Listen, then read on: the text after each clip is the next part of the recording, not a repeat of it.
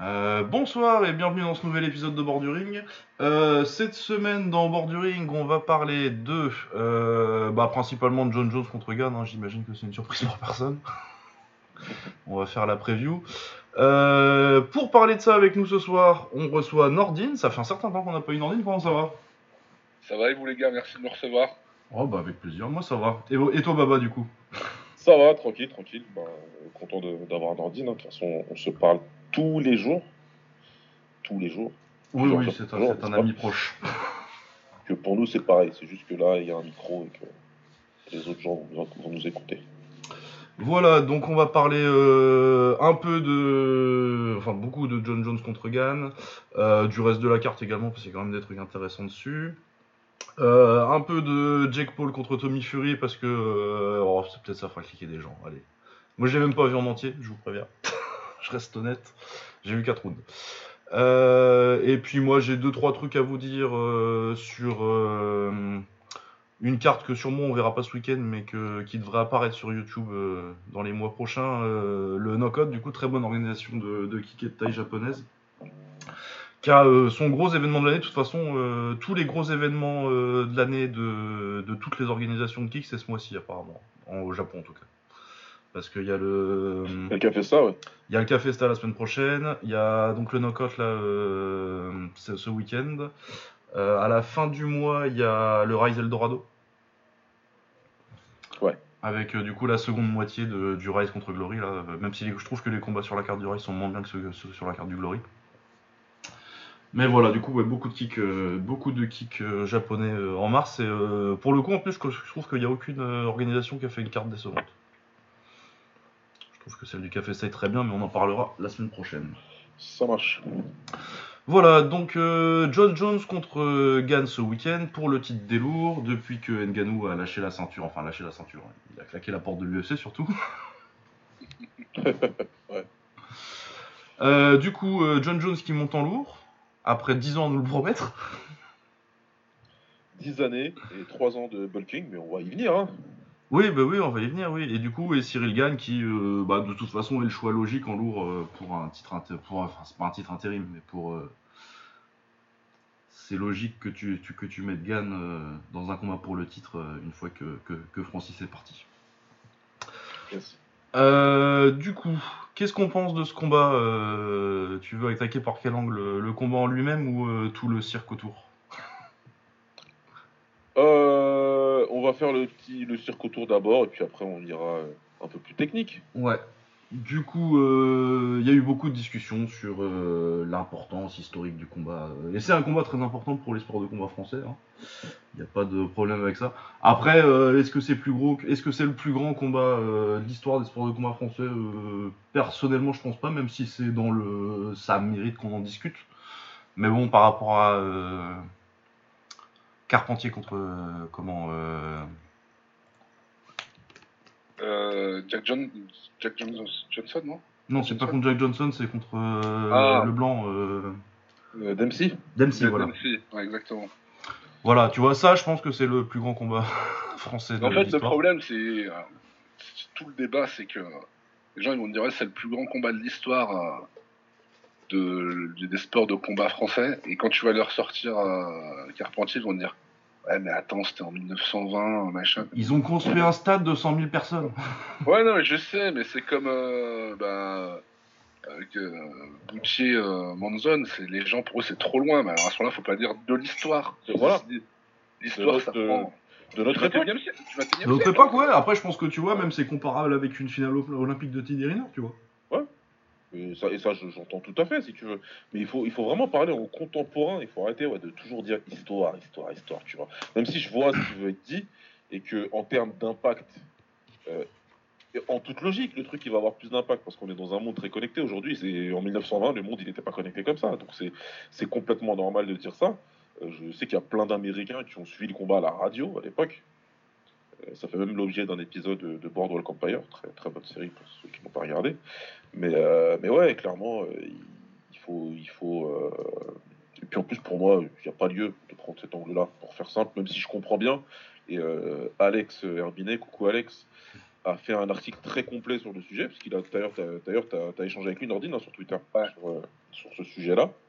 Et après, c'est c'est très clair, tu vois, quand tu vois l'article et que tu vois, il cite les autres euh, combats qui sont dans la discussion. Et si tu me parles de discussion, je te dis ouais, c'est dans la discussion, pourquoi pas, tu vois, bien sûr, parce qu'il y a cet élément-là de, de- mondialisation et même pas de mondialisation, de, de- francisation, j'ai envie de te dire. Juste à l'échelle française, ouais, tout le monde, le commun des mortels, peut comprendre que Cyril gagne, il va qu'on dispute un très gros combat contre une pointure. Oui, non, et puis en plus, euh, même en termes de. Je pense que vous avez vu ça les deux dernières semaines, même en termes de potes qui suivent pas nécessairement les, les sports de combat et qui savent que t'es le monsieur sport de combat de leur entourage, ils vont t'en parler, quoi. Ouais, ça fait ça. deux semaines qu'on me parle pas mal de Gann, ouais.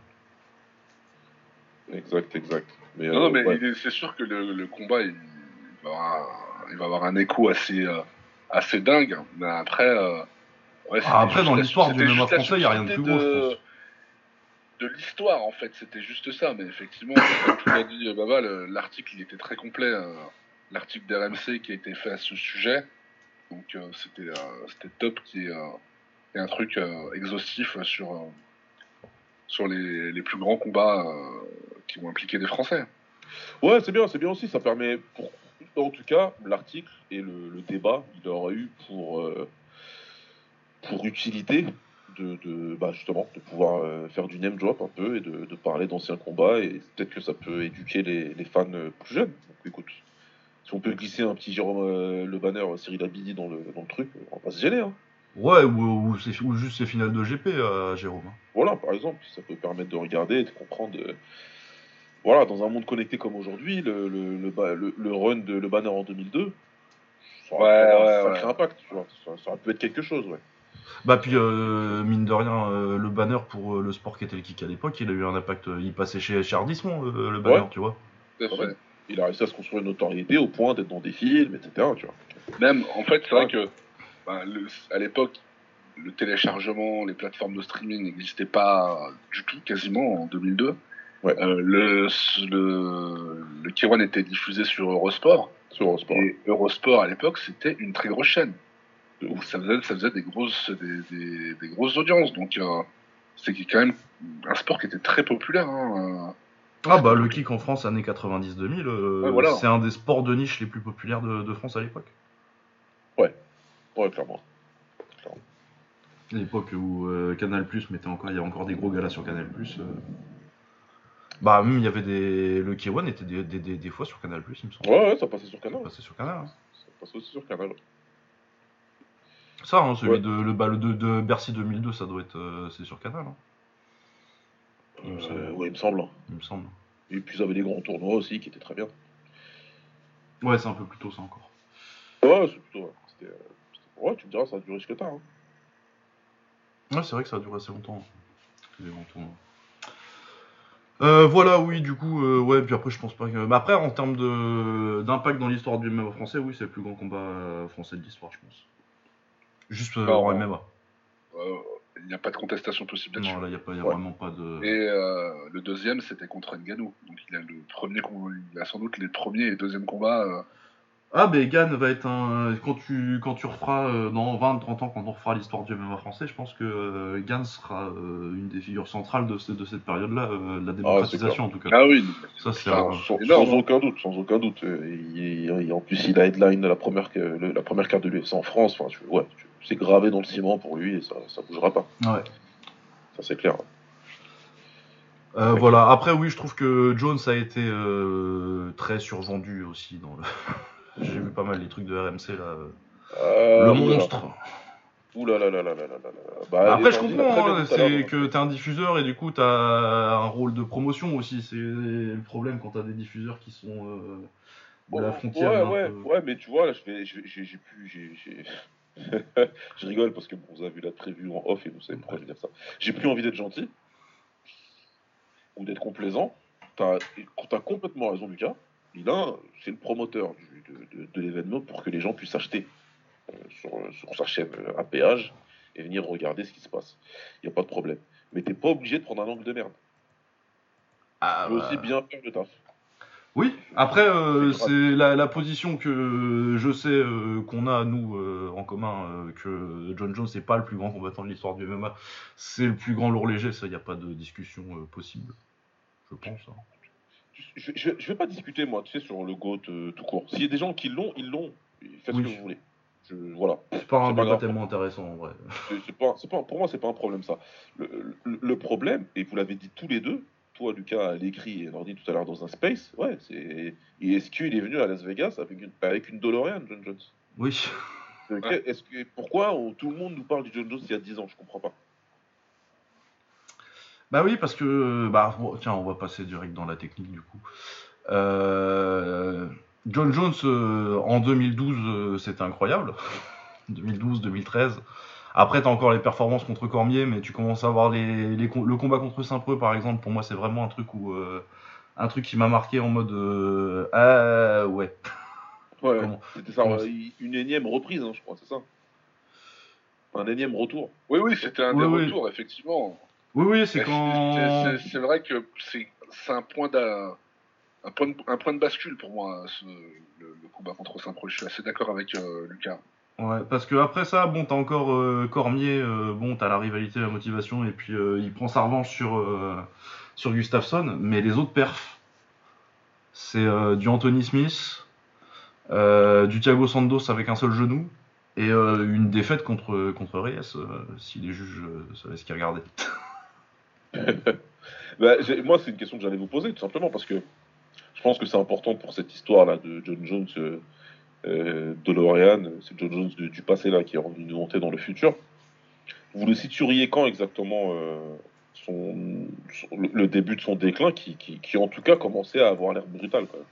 Euh, moi, le vraiment, euh, le premier, les pre- comme je disais au Saint-Preux, euh, comme Nordine, euh, les signes avant-coureurs, euh, de me dire, ah, euh, ça va peut-être pas. Genre, c'était pas très impressionnant, quoi. Ouais. Mais tu te disais encore, euh, il y a peut-être une question de motivation, euh, c'est Pas pas. de motivation, il revenait après, je sais plus, c'est une suspension, je crois, ou un truc comme ça. Je Oui, je crois que c'est après sa suspension, euh, après le deuxième combat contre. Non, après le premier combat contre Cormier. Ouais, donc euh, là, tu peux, à ce moment-là, tu peux peut-être te dire c'est un accident de parcours. Derrière, il, il- il prend sa revanche sur Cormier. Enfin, il prend pas sa revanche, non, parce qu'il l'avait déjà battu. il prend sa revanche. Connerie, moi. Il le bat une deuxième fois, pardon, mais cette fois-ci, il le termine. Euh, il, bat ensuite Gustav, Gustafsson. Mais attention, enfin, je, je, je t'interromps pas, mais même dans le, je crois hein, de mémoire que c'est dans le deuxième combat contre Cormier Ouais. où il est mis en difficulté au début. Hein. C'est pas. Non, non, c'est pas fluide. hein. Ouais, pas- tu sais, le souvenir euh, collectif, on a dans l'imaginaire, on a Bah, l'impression les gens, ils voient le high kick, hein. terminé. Ouais. Mais euh, Non, non, Cormier, Cormier fait très bien. Cormier fait très bien. Il, est, il, il a, il avait fait ce qu'il avait dit qu'il allait faire, c'est-à-dire qu'il était resté sur lui Exactement. et il envoyait euh, sans aucune peur, très agressif et c'était, très bien ce qu'il avait fait. Après, bon, il se fait toucher sur un gros kick en contre, euh, ça, ça arrive à n'importe qui. Par contre, après, sur le finish, ouais, c'était toujours John Jones. Quand il a vu que ça, qu'il pouvait terminer sur ça, dans l'histoire du MMA, ouais, là, tu peux parler d'un, des meilleurs finisseurs de l'histoire. Sur ça, il n'y a aucun problème là-dessus. Mais derrière, après, euh, ouais, il y a ces fameuses victoires qui ressemblent à des défaites. Moi, pour moi, c'est Anthony Smith la première fois. Ouais, ouais, ouais, Anthony Smith, vraiment, c'est le, le truc où. Euh, ouais, c'est ce que je disais, au Vincent Preux, euh, t'as l'avertissement et à partir d'Anthony Smith, ça devient un truc régulier, quoi. Ouais, contre Anthony Smith, c'est très compliqué. Et puis, ça ressemble carrément à des défaites. Donc, euh, derrière ça, le monsieur, il s'arrête. Le monsieur nous dit qu'il va monter en poids lourd. On attend euh, un demi-siècle. Bah, 3 ans. Il nous dit, euh, tu comprends, euh, moi je prends mon temps parce que je veux faire bien, je veux prendre la masse musculaire, je fais tellement de muscu que là, vous êtes pas prêts là, tu, je me suis jamais senti aussi musclé et tout. C'est des choses qu'il a dit, attends, vraiment, j'invente pas du tout là. Il, à chaque fois, il allait sur Twitter, il nous lâchait des trucs comme ça, avec des photos de lui en train de pousser, genre euh, je suis dans Rocky là. Et donc aujourd'hui, ils ont posté la photo. Impitoyable Baba. Ouais, c'est pas Terry Crews, ouais. Alors, euh, je sais pas c'est qui qui a suivi son, son bulking là. Personnellement, en tant que coach DEGEPS, perfectionnement sportif, c'est du travail bâclé. c'est catastrophique. Et donc ça confirme juste qu'on. Alors, en fait, là, ce qui nous montre Jones, c'est juste un Jones qui ne cut pas. Ouais, c'est ça. Oui, Ouais, qui a bien mangé. Il a mangé, il a pas cuté. C'est ce que je me dis si Jones avait fait un combat en light heavyweight et qu'on lui avait dit tiens, il y a un combat en heavyweight dans trois mois. Comme ce que faisait Anderson Silva. Oui. Tu sentais, tu... certes, il avait pas d'abdos non plus en middleweight, mais quand il montait en light heavyweight, tu sentais, ouais, tu voyais une différence quand même. Ouais, tu disais, ok, il a pas cuté, euh, tu vois, euh, voilà. C'est, euh, Mais là, il y, a, il y a zéro différence. Donc, euh, on est obligé de rentrer dans la spéculation. Bah de toute façon, quand, quand t'es sur un combat où il y a un des mecs qui a 35 ans et qui a pas combattu depuis 3 ans, euh, t'es forcé d'être un peu dans la spéculation. Voilà, c'est pour ça que, tout en étant dans la spéculation, moi, je veux rester factuel. On suit tous les trois ces, ce- ces- ces sports depuis très longtemps, et on sait tout ce que ça veut dire euh, de prendre trois ans de pause et de revenir comme ça. Et euh, on sait ce que c'est compliqué, ce fameux ring rust dont tout le monde parle, quand c'est trois ans, là, ça fait beaucoup, ça rentre en ligne de compte. Et après, tu me dis, si c'est Georges Saint-Pierre, Ouais, c'est ça, Saint-Pierre. Ouais, mais Georges Saint-Pierre, il fait. Georges Saint-Pierre qui Ouais. s'entraîne pas, ça veut dire qu'il passe 8 heures à la salle au lieu de 10. Ouais, voilà. Georges Saint-Pierre, quand il arrête de, ouais. voilà, quand il arrête de combattre en pro, Georges Saint-Pierre, c'est au lieu de s'entraîner quatre fois par jour, il s'entraîne plus que deux. Ouais, ouais, c'est un mordu. hein. Sans compter que quand il se réveille chez lui, je sais pas ce qu'il doit foutre des pompes. ou- Enfin bref, c'est sûr et certain qu'il fait quelque chose. C'est sûr. Il doit être en train d'étudier des gens, etc. Tu vois. Mais John Jones, avec son hygiène de vie exemplaire, dans la poivrotitude. Qu'est-ce que. Qui, qui- spéculez, mes amis, spéculez. Est-ce que vous pensez qu'il s'est réellement préparé pendant trois ans Ou est-ce que vous pensez qu'il a fait cinq semaines d'entraînement? Euh, je doute pas qu'il était, il était dans des salles hein, euh, pendant 3 ans. Ouais, je l'ai vu assis en tailleur dans des salles, ouais. Oui, oui, non, moi je, je, je, je doute. Et puis non, mais moi sur- surtout, c'est que euh, je me suis fait. euh, il y a eu un, j'ai vu un très bon petit euh, fil sur Twitter là qui me faisait toutes les, toutes les tentatives de takedown à l'UFC de John Jones. Ouais. Et euh, ça fait longtemps que c'est pas très impressionnant. Où t'as beaucoup de. Déjà, il peut pas. euh, il a, ça a jamais été un mec qui, qui amenait les mecs euh, avec un double leg explosif. Bah ouais. Et tu vois, ceux, surtout sur les trois derniers combats, là, euh, sur- contre Santos, contre Reyes, euh, même contre Gustafsson, parce que Gustafsson, il, a, il y en a qu'un seul qui réussit. Bon, du coup, il le termine, mais euh, Ouais, mais justement, on en il parlait est de en ça. galère avant. Et quand il fait ça, tu te dis, mais pourquoi t'as pas fait ça au premier? Ah, bah, parce que je pense qu'il y arrive pas, parce qu'il y a quatre tentatives avant qu'il arrive nulle part. Ouais, ouais. Et euh, pareil, contre Santos, Santos, il avait qu'un genou, quoi. Moi, par rapport à, par rapport à ça, alors, je suis loin d'être un, un expert hein, de la lutte, mais euh, je pense qu'il y a aussi quand même la, une différence de gabarit par rapport aux combattants qu'il a affrontés en début de carrière. Oui, Il y a quand même une grosse évolution parce que euh, entre euh, Rashad Evans euh, et, euh, et Cyril Gann, y a un monde d'écart. hein. Ouais, déjà Evans, entre, euh, entre Rashad Evans et Dominique Reyes, tu Et vois. Dominique Ouais, Reyes, voilà, je veux dire, Dominique Reyes, ouais. qui est monstrueux.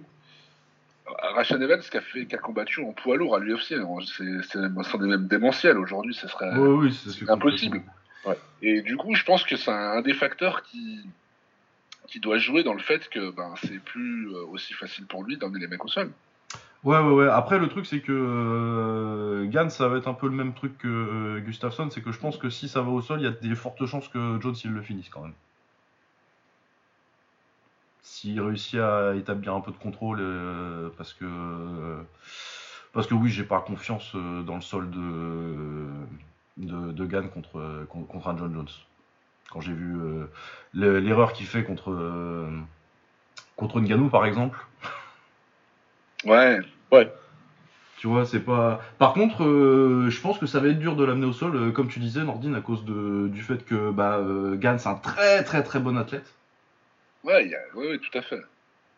Qu'il a l'air d'avoir quand même eu au moins une idée de comment défendre un takedown et que, comme je disais, euh, il va falloir les. Je pense que les. De toute façon, les meilleurs takedowns de John Jones, ça a toujours été dans le clinch, des lateral drops, des trucs comme ça en début de carrière. Ouais. Mais ça fait très longtemps qu'on l'a pas vu faire ça, quoi. Et ça fait très longtemps que il a. Il a fabriqué son, son jeu euh, en se disant euh, je suis grand, du coup je vais kickboxer de loin. avec euh, des low kicks et en gros des jabs avec, les, avec les doigts tendus parfois. Ouais.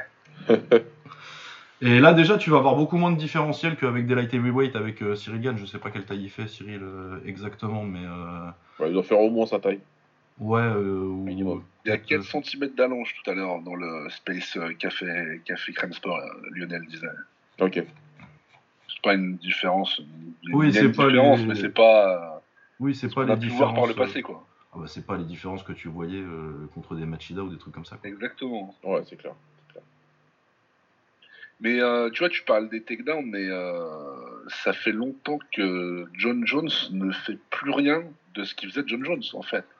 Bah oui, parce que John Jones c'est clinch. ses coups de coude, euh, etc. euh, Enfin, tu vois, j'ai même en termes de créativité, il est plus aussi créatif qu'avant. euh.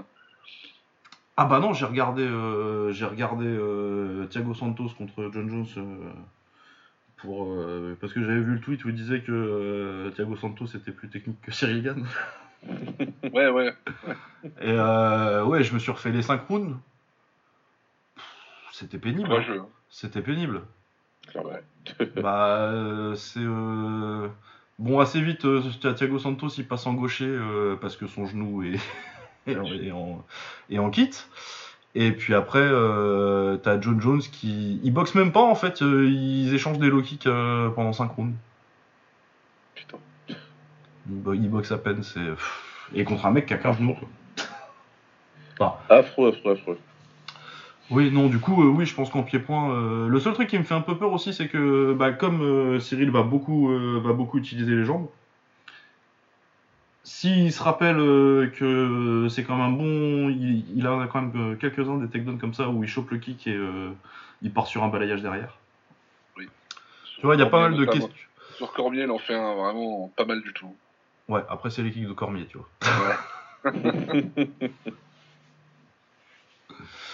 Mais euh, ouais, ouais, non, il y a, beaucoup de questions pour moi euh, sur ce truc-là parce que je pense que euh, debout, euh, Gann va peut-être pas le dominer, mais se mettre assez clairement au-dessus. Par contre, je suis pas, je sais pas s'il a assez de punch parce qu'il a quand même un très très bon menton, John Jones. Et les deux punchent pas en fait. Du coup, j'ai un peu peur de Cyril qui gagne euh, allez, 3-4 rounds puis qui se fait amener au sol et en fin de combat qui manque un peu de jus et qui fait des erreurs. De toute façon, si, si Cyril Gann euh, arrive à terminer euh, Jones, pour moi, ça sera pas sur un sur un, un KO euh, en one punch. hein, ça sera un truc construit. Je vois ça plutôt tardivement dans le dans Oui, le c'est combat, ça. plutôt quatrième round où, où John Jones sera dans le dur et il pourra éventuellement le terminer. Mais c'est vrai que je pense pas qu'il le mettra KO. Oui, oui, sur un coup comme ça. Ouais, non, ouais, dans, dans, dans ce scénario-là, tu vois, j'imagine bien. euh, il passe en gaucher, il le touche assez dur avec une gauche pour le faire reculer et il le termine contre la cage, ouais. Ouais. Non, c'est assez. Mais je vois pas, je vois, je vois pas, je vois pas tellement un KO, honnêtement. Je pense que c'est, je pense que c'est Cyril par décision ou alors il. Jones le chope et euh, l'amène au sol euh, dans un round où il reste 3 minutes et là ça devient très très compliqué. Moi, c'est ce que je voulais demander. Je sais pas, euh, commencer peut-être par Nordine, pourquoi pas Allez, Nordine. Euh, Est-ce que vous pensez que Jones euh, va, comme je crois qu'il a dit, qu'il veut, il voudrait finir Gann au sol Est-ce que vous pensez que c'est ce qui, c'est ce qu'il va faire, c'est ce qu'il est en train de mettre en place C'est pour ça qu'il a ramené son, son équipe d'Avengers version C là? Oh, fou, les Avengers. et qui va, faire de la lutte avec eux, etc. Là. Euh, Ouais, mais c'est pas des lutteurs, eux. ouais, ouais, mais bon, il les a ramenés pour faire ça, apparemment, du clinch et de... en tout cas, de- des vidéos qui montrent. Ouais, j'ai vu.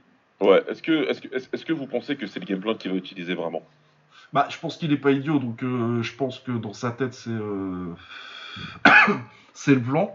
Après, est-ce que tu peux faire ça quand tu l'as pas fait depuis des années, quoi?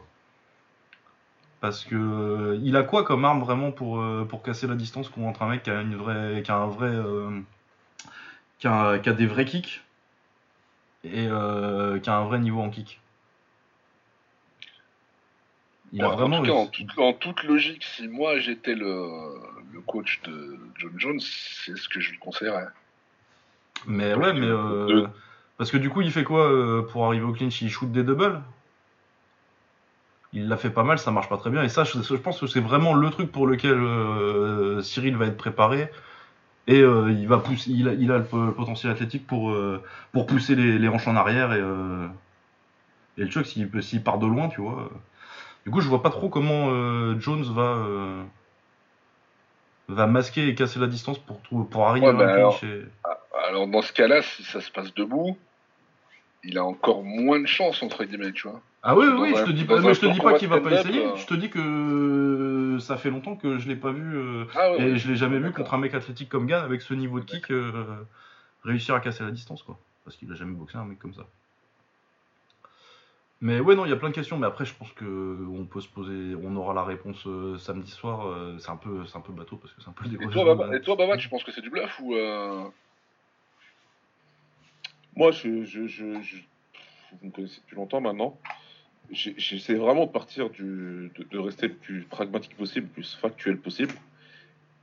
Tout ce qu'il a montré dans les derniers combats, c'est qu'il y a quelqu'un qui, qui, fait beaucoup de choses euh, pour prouver un point. En tout cas, c'est ce qu'il faisait dans sa jeunesse. On va parler de jeunesse, hein, c'est-à-dire tout ce qui s'est passé jusqu'à il y a trois ans. Et qu'il avait l'air très peu réceptif au fait de mettre en place un game plan spécifique euh, qui va jouer sur ses qualités pendant, pour, pour, pour, gagner un combat. Euh, le deuxième combat contre Gustafsson, on sait tous dès le départ que reste pas debout, tu vois. Maintenant, je comprends que c'est plus compliqué de, de l'amener, qu'il a eu du mal et Gustafsson est- est un bon lutteur défensif. Il l'a montré contre Jones et contre DC. Il n'y a pas de problème. Mais c'était pas une approche grappling heavy. C'était vraiment, euh, je vais quand même faire plus de debout. Et s'il y a une opportunité, je vais voir ce qui se passe. Donc, euh, et on en a parlé longtemps, parce que je sais que dans le groupe, on avait longtemps parlé d'une éventualité du combat entre Jones et euh, Easy. Et euh, il y a des mecs qui nous disaient, mais ouais, Jones, il va venir, il va lutter, il va l'exploser. Et nous, ce qu'on disait, c'était, ouais, mais Jones, il veut plus lutter. Jones, il veut pas lutter, il veut faire que des combats debout de toute façon. Et cette, arro- cette, cette- cette- cette légère arrogance peut lui coûter contre un spécialiste euh, du, du, st- du striking. Là, ce qui se passe, c'est qu'on a un spécialiste du striking et un qui est poids lourd. T'as raison, parce que la dernière fois où finalement il a voulu lutter, c'était contre Cormier pour lui prouver, Voilà. regarde, t'es un lutteur, je vais te ramener en lutte. Et là, vraiment, il s'est employé à euh, ce que disait Lucas, à vraiment euh, euh, casser la distance et venir chercher dans les jambes et soulever. Et ouais, j'ai mon takedown parce que je te l'ai dit Ouais. en interview il y, a, il y a deux semaines, trois semaines, je sais plus combien de temps, que je t'amènerai au sol. Et voilà, le reste du temps, non, c'est je reste debout et tout. Sauf que là, je me, ouais, c'est la question que je me pose. Est-ce qu'il va se dire, là, en fait, t'as, un kickboxer en face de toi, c'est un vrai kicker, et que à distance, ça va être compliqué parce que c'est un kicker qui n'a même pas eu peur d'échanger avec Francis Ngannou. Qui, n'a pas spécialement fui, qui est resté là et qui a dominé euh, le combat, euh, le combat euh, pendant les deux premiers rounds debout. Il est pas passé loin de gagner. Ouais, clairement. ouais. Bah s'il Clairement. tente pas son espèce de Et il a front kick pas là, gagné. euh, Euh, Alors il est pas passé, il est pas passé loin de gagner, ok, mais pas au point d'en faire une vidéo sur le média leader euh, en France pour dire qui a vraiment gagné. Est-ce que c'est Francis Ngannou ou Cyril ridicule. Il faut vraiment. À un moment, il faut faire doucement quand même. À un moment, il faut faire doucement dans, dans, dans la propagande. Non mais tu, Soit t'es média, soit t'es organe de propagande. Tu choisis en fait. tu veux que je te dise le plus drôle, bah c'est que j'ai regardé la vidéo. Vous êtes fort, vous. Hein. Ouais. et que du coup, ça dure 13 minutes. Et que c'est 13 minutes de... où il se concentre sur le round 5, le gars. Et euh, où il dit oui, non, mais tel argument fait que Cyril Gann a peut-être gagné. Si on suit les règles telles qu'elles sont euh, euh, décrites, alors le fait qu'il tente une clé de talon, ça pourrait pencher en sa faveur, etc. Pour à la fin dire bon, finalement, bah, vous attendez tous le bon verdict. Bah, c'est Francis Ngannou qui a gagné. bah oui. C'est quoi, c'est, c'est quoi l'utilité des... Je comprends pas alors. C'est quoi de euh, toute façon, euh, il y a une règle euh, en média euh, nordine, euh, c'est que euh, si euh, le titre est posé sous la forme d'une question, la réponse est toujours non. Très bonne règle, effectivement. Ouais. Ah non, mais tu euh, regardez tous les titres de médias que vous voyez où quelqu'un euh, pose- où le titre est posé sous la forme d'une question, Ouais. c'est toujours non la réponse à la fin. Je, je, comprends pas, et puis ça a des effets, parce que moi, j'ai, euh, pour être tout à fait honnête, j'ai, regardé aucune interview cette semaine. Ni de Ah. Jones, ni de Gann. Moi, j'ai tout, j'ai tout regardé, du tout. Par contre, j'ai vu deux, trois extraits passer sur Twitter une fois de temps en temps ou sur Instagram. Et j'ai vu un extrait de Gann où il remet en question sa défaite contre Jones. Ah, mais c'est suite à C'est cette là où ça me interview- va pas. C'est suite à cette interview qu'ils ont décidé d'en faire une vidéo. C'est pour Et ça donc, que. la vidéo est axée en disant oui, c'est légitime que Cyril Gann pense qu'il est gagné, même si moi je pense qu'il n'a pas gagné. Il a pas Et gagné. c'est- Et c'est là où pour moi, t'es pas dans le travail des médias, t'es dans le travail de propagande. J'ai pas envie de mal parler des gens. Je suis pas en train. Et ils le prendront comme ils veulent. De toute façon, tout le monde sait que j'en ai. Bref. Mais c'est la vérité. C'est, tu- La réponse, euh, je sais pas, elle tient en trois lignes déjà. Pour moi, il n'y a pas besoin d'une vidéo de, de 10, 13, 10-15 minutes. Et puis, euh, et puis au bout d'un moment, quand même, le combat, il a eu lieu il y a un certain temps. C'est passé à autre chose. On est, Lucas et moi, et puis avec toi, Nantine aussi dans le groupe, on est revenu en long, large, en travers sur ce combat-là et sur les conséquences derrière et sur la mauvaise interprétation de ce qu'il y a à faire derrière. Mais bon, il y a un coach qui est pas content qu'on lui fasse remarquer qu'il a dit qu'il allait lui faire bouffer de la lutte. Mais pourtant, il y a une vidéo. Euh, Tu l'as dit, il y a une vidéo. Euh, Mais pourquoi tu vas nier derrière que tu l'as dit? Ou tu vas atténuer tes propos? Je comprends pas. Ils arrivent. ouais, ils arrivent. Ils arrivent. et- Ils arrivent du Dagestan. on l'a pas inventé ça. Ok. Donc manque de remise en question, mauvaise analyse de ce qui s'est passé, et en plus de ça, t'as toujours pas compris que t'as vraiment perdu le combat. Bah, Parce que ouais, depuis tout à l'heure on parle de Jones et de sa non capacité à, à- à vouloir adapter son game plan et sa non capacité en tout cas qu'il a montré euh, avant ces trois ans de hiatus Oui, il y a ça aussi. à, Il y a que à mettre son ego de côté, mais de l'autre côté ça a l'air d'être pareil. Bah, c'est aussi, il y a ça aussi, c'est que euh, j'ai pas une grande confiance dans le coin de Cyril. Ah, c'est très problématique, je suis désolé. En fait, disons que déjà, tu été pris en lutte par euh, Ngannou, entre autres. Qui n'était pas, il n'était pas attendu comme étant sa spécialité, mais euh, euh, Ngannou, lui, sa lutte, il l'a bossé et euh, il a pu euh, battre euh, Gann grâce à ça. Même si tu te dis que John Jones n'a pas lutté depuis, depuis longtemps, étant donné qu'il n'arrête pas de dire qu'il va lutter, ça aurait peut-être été pas mal d'axer quand même un minimum la prépa sur un peu de lutte, même si je sais que c'est peut-être toujours mieux de, en termes de coaching de travailler euh, ses points forts euh, plutôt que d'essayer de compenser ses, ses axes d'amélioration. Mais là, dans son, dans son camp d'entraînement, il n'y a aucun lutteur avec lui. Il y a le grappleur euh, qui s'appelle Reda euh, Meptouche et il y a Imad, le, le- le gars du Glory là. Ouais. Mais euh, il n'y a pas de Oui, qui est pas une mauvaise idée, je trouve, euh, si tu dois faire du sparring euh, avec un grand. euh. Ah oui, non, mais. euh, Mais oui, effectivement, ça manque, ça, striking, ça, je- ça manque d'un gros lutteur. ouais.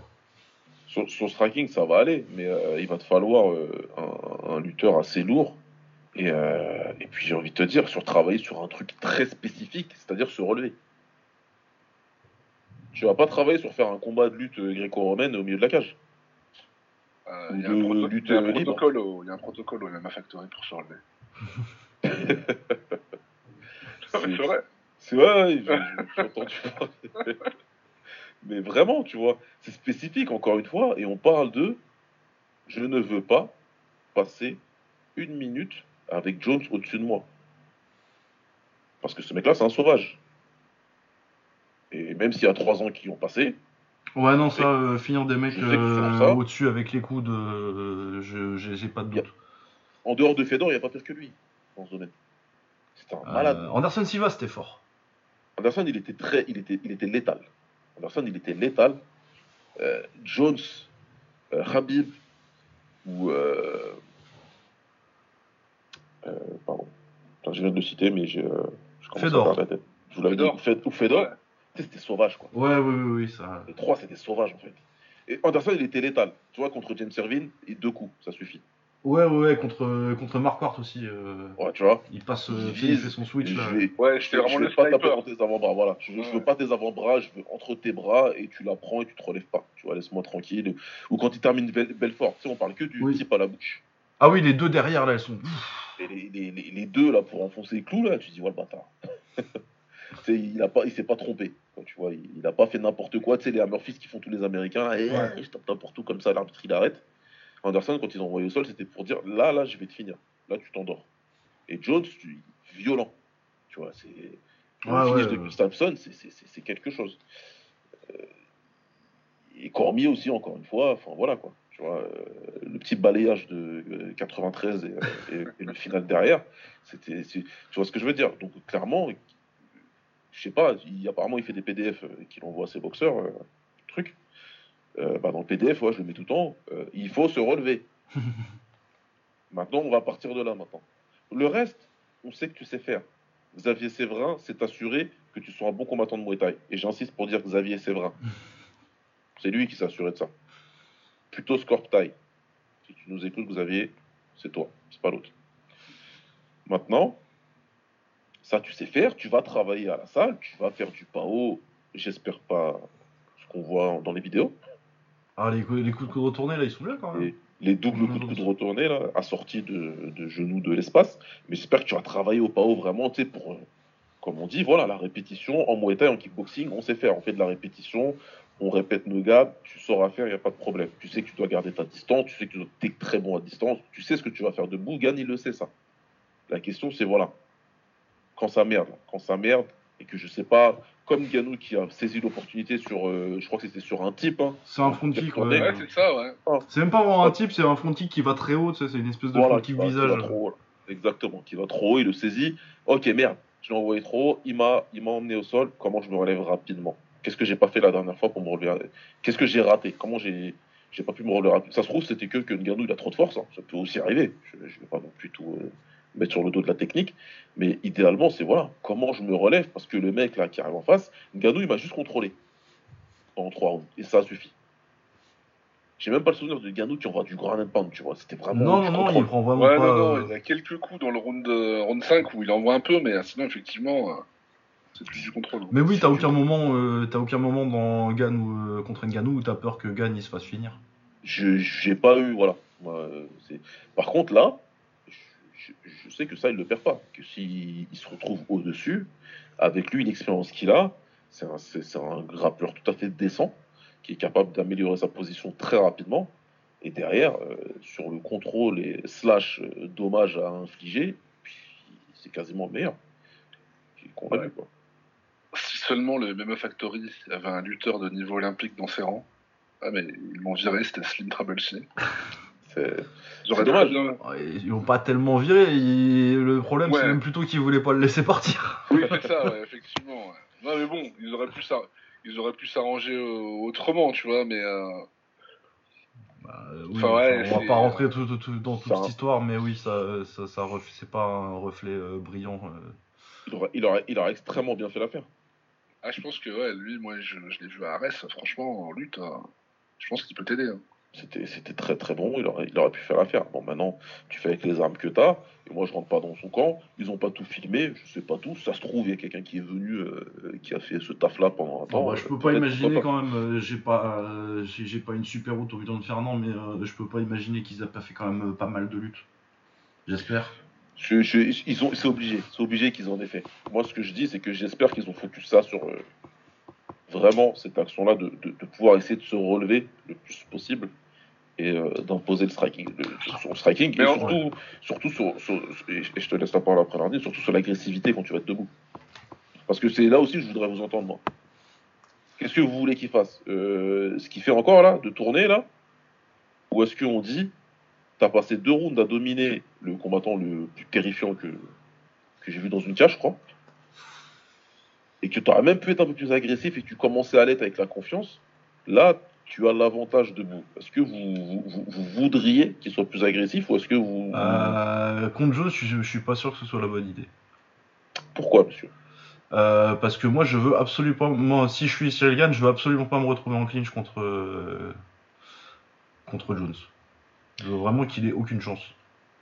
Et donc, tu le garderais loin. Ouais, tu le gardes loin, tu peur un peu les low kicks, tu jaillis un peu avec la gauche. Et après, par contre, si tu lui fais mal, là, tu tu steps un peu plus.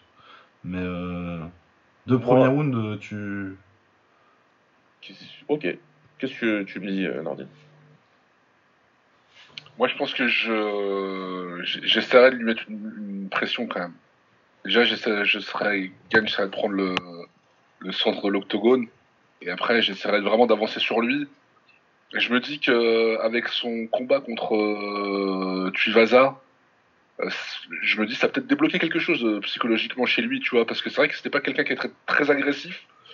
Et euh, je pense qu'il doit vraiment euh, lâcher les chevaux de manière générale. Peut-être pas contre euh, John Jones, parce que je comprends ce que veut dire euh, Lucas. Mhm. Mais effectivement, à un moment donné, tu pourras pas être un champion reconnu dans, euh, dans l'histoire du M1 en en étant toujours propre de cette façon. Et à un moment donné, il faudra mettre le bleu de chauffe. Et euh, je pense qu'il faudra effectivement être un peu plus agressif. C'est bien, c'est bien. Je me situe euh, à peu près entre vous deux, mais euh, en chemin vers Landine. Euh, T'as raison, Lucas. Le problème, le problème, il va être à très courte distance. En tout cas, potentiellement, il peut se situer là. Si tu au clinch avec Jones, et moi j'insiste sur là-dessus d'ailleurs, pour moi, Jones, il est beaucoup plus fort dans le clinch qu'il ne l'est supposément dans la lutte. Ah oui, mais largement. euh, enfin, euh, le clinch, c'est de la lutte, mais. euh, mais en termes de lutte, ce que tu attends traditionnellement d'un lutteur, c'est-à-dire plutôt des, des double legs, des single legs, Voilà. non, il est beaucoup plus fort. dans la lutte qu'on entend aujourd'hui, c'est ça. Tu vois, c'est vraiment shooter dans l'open space, ra- ramasser en double leg, etc. Ok. Moi, je, le- je trouve beaucoup plus fort dans ce qu'ils appellent eux en MMA le, le- le dirty boxing. Oui. D'accord. Donc là, je trouve très fort là-dessus. Maintenant, deux choses. Pour moi, Gann doit euh, produire du dommage rapidement. Tu peux pas laisser John s'installer. Je dis pas qu'il doit lui foncer dessus dans les 20 secondes, clairement pas, mais il va falloir, à mon sens, mettre une pression graduelle. C'est toi le lourd, c'est toi, t'es grand, tu, tu prends le centre de la cage, comme le dit Nordine, et on va commencer à mettre une pression gentille, se rapprocher petit à petit, commencer à trouver des frappes intéressantes, particulièrement au low kick. Personne n'a, à, ma connaissance, personne n'a choisi de casser les bûches de, de Jones, tu vois. Euh, bah, euh, Santos, il a essayé un petit peu, mais. euh, Il s'est fumé le genou rapidement. Ouais.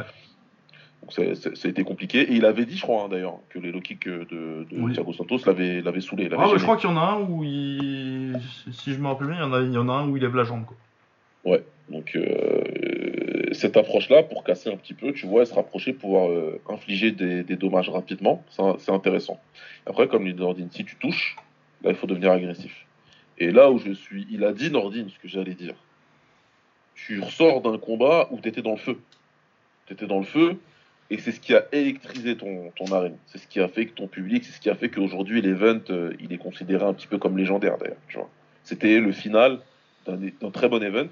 Il a fallu en plus, il y a pu avoir du drama, etc. Mais toi, au niveau personnel, en tant que Cyril, tu te dis, ok, je suis sorti de là.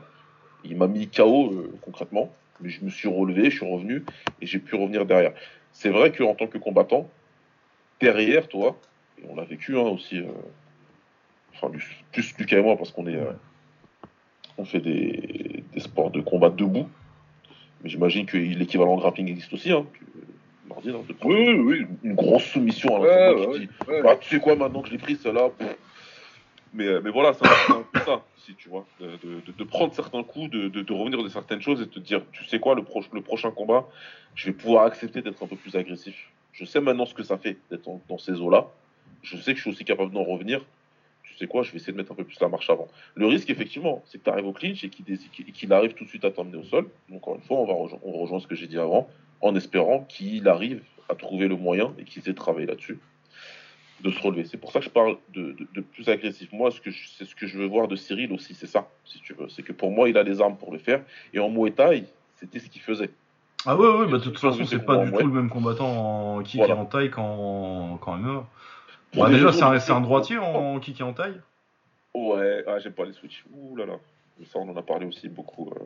Ah, bah, moi, je préférerais qu'il soit toujours. Euh, et qu'il Ouais. ressorte les genoux et tout ça, tu vois, mais bon. tu- tu- tu- tu- après, comme c'est un très bon kickboxer, un très bon Nakoué, euh, il switche pas pour rien, Gann, à la différence de Yair Rodriguez, par exemple, qui switch pour rien middle.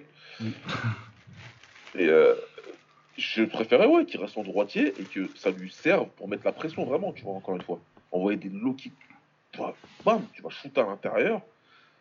euh, avec ta jambe arrière, parce que c'est un gaucher, hein, Jones. Euh, ça dépend. Ouais, ça dépend des fois, ça dépend des jours, tu me diras.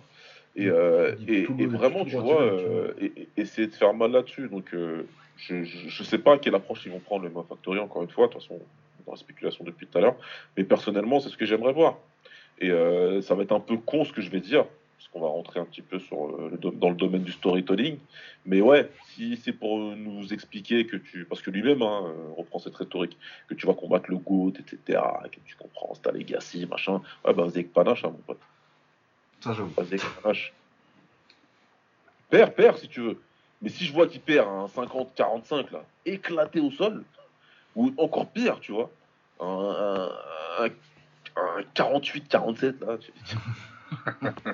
qui va se dire, putain, j'aurais pu mettre un peu plus de pression, quoi, tu vois.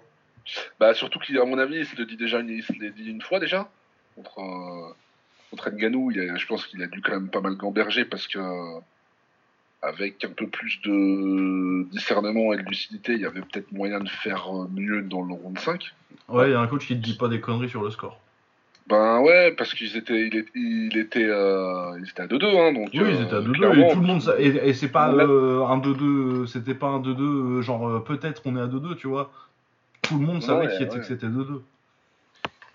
Et, et en plus, c'est dans le cinquième où il, met un takedown à, à Ngannou, et c'est là qu'il tente ensuite la fameuse, fameuse clé de talon. Il part en clé de talon, si je ne me trompe pas. c'est ça. Ouais. C'est ça. Du coup, euh, avec euh, plus de lucidité, il aurait peut-être pu déjà euh, gagner. Ah, euh, il aurait ce pu être champion, ouais. il reste dessus, euh, il reste dessus deux minutes et puis il gagne. Exactement, c'est ce qu'il fallait faire. Mais, mais du coup, alors, euh, là, je vais peut-être poser la question plus spécifiquement à Baba, qui est, qui est coach et qui est dans la psychologie de l'athlète. Toi, tu penses que ce,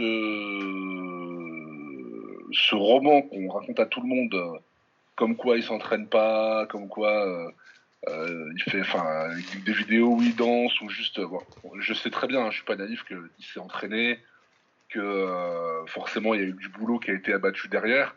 Mais il vient en, en interview, il dit ouais, mais moi, hors qu'en entraînement, de toute façon, je m'entraîne pas. Euh, c'est- destiné à, à semer le trouble dans l'esprit de John Jones, à ton avis euh, Baba, ça peut être quelque chose qui est, euh, qui est fait sciemment pour pouvoir. euh, pour que Jones euh, arrive avec un, un complexe de supériorité, même si ce serait vraiment con de sa part de tomber là-dedans, mais euh, parce que je, je comprends pas, moi, cette, euh, l'intérêt de cette communication. Si, si c'est vrai, bah, c'est grave. Et si c'est pas vrai, je vois pas l'intérêt de le faire. Donc, euh, c'est pour ça que je te pose cette question. Bah, il y a un peu la réponse là-dedans. C'est que, à mon sens, c'est pas du tout un effet de com. Euh, pour être. euh, le Muay Thai, c'est un monde très, très petit. Paris, c'est un monde très petit. Donc, on sait que c'est vrai. Bon, voilà, On sait que ce qu'il dit, c'est la réalité. Le problème que j'ai avec ça, et que, et que, que j'ai quelque part, entre guillemets, avec la personnalité de Cyril, c'est que le mec, il est tellement candide, euh, ouais, que lui, il va dire dire ça ça. en interview dans le plus grand des calmes, en fait. Sans mesurer les conséquences que ça peut avoir derrière sur son adversaire, au niveau médiatique, etc. Il a simplement dit la vérité, le mec. Tu vois En se disant, bah, voilà quoi. Je vous dis ça comme ça parce que tu comprends. euh, et derrière, il s'est retrouvé à, devoir clarifier ses commentaires parce que les journalistes américains, il est arrivé à Vegas, ils lui sont tombés dessus tout de suite. Il a dû comprendre qu'il avait dit une grosse connerie, tu vois. Et il a dit une connerie derrière parce que même si c'est vrai, ouais, ne le dis pas. Ne le dis pas. On, on sait ici, pour ceux qui savent, qui sont dans ce milieu-là, on sait que Cyril, c'est quelqu'un. Le slogan de Nike à l'époque, c'est lui. Talented but lazy. C'est vraiment ce mec-là. Et c'est un mec qui, euh, qui, qui, qui, tout comme John Jones à l'époque, quand il arrêtait pas de faire ses conneries et que tout le monde lui disait, mais. Et qu'un jour, DC lui a dit quelque chose de super intéressant, je trouve. Il a dit Dieu t'a donné tous ces cadeaux, Ouais, ouais, je, je me souviens. ouais. et toi, la seule chose que tu fais, c'est ça. Alors qu'il y a des gens qui tueraient pour avoir les cadeaux que t'as. Il y a des gens qui tueraient pour avoir ton niveau athlétique. À titre personnel, je sais pas si je tuerais quelqu'un, mais je pourrais le rendre handicapé.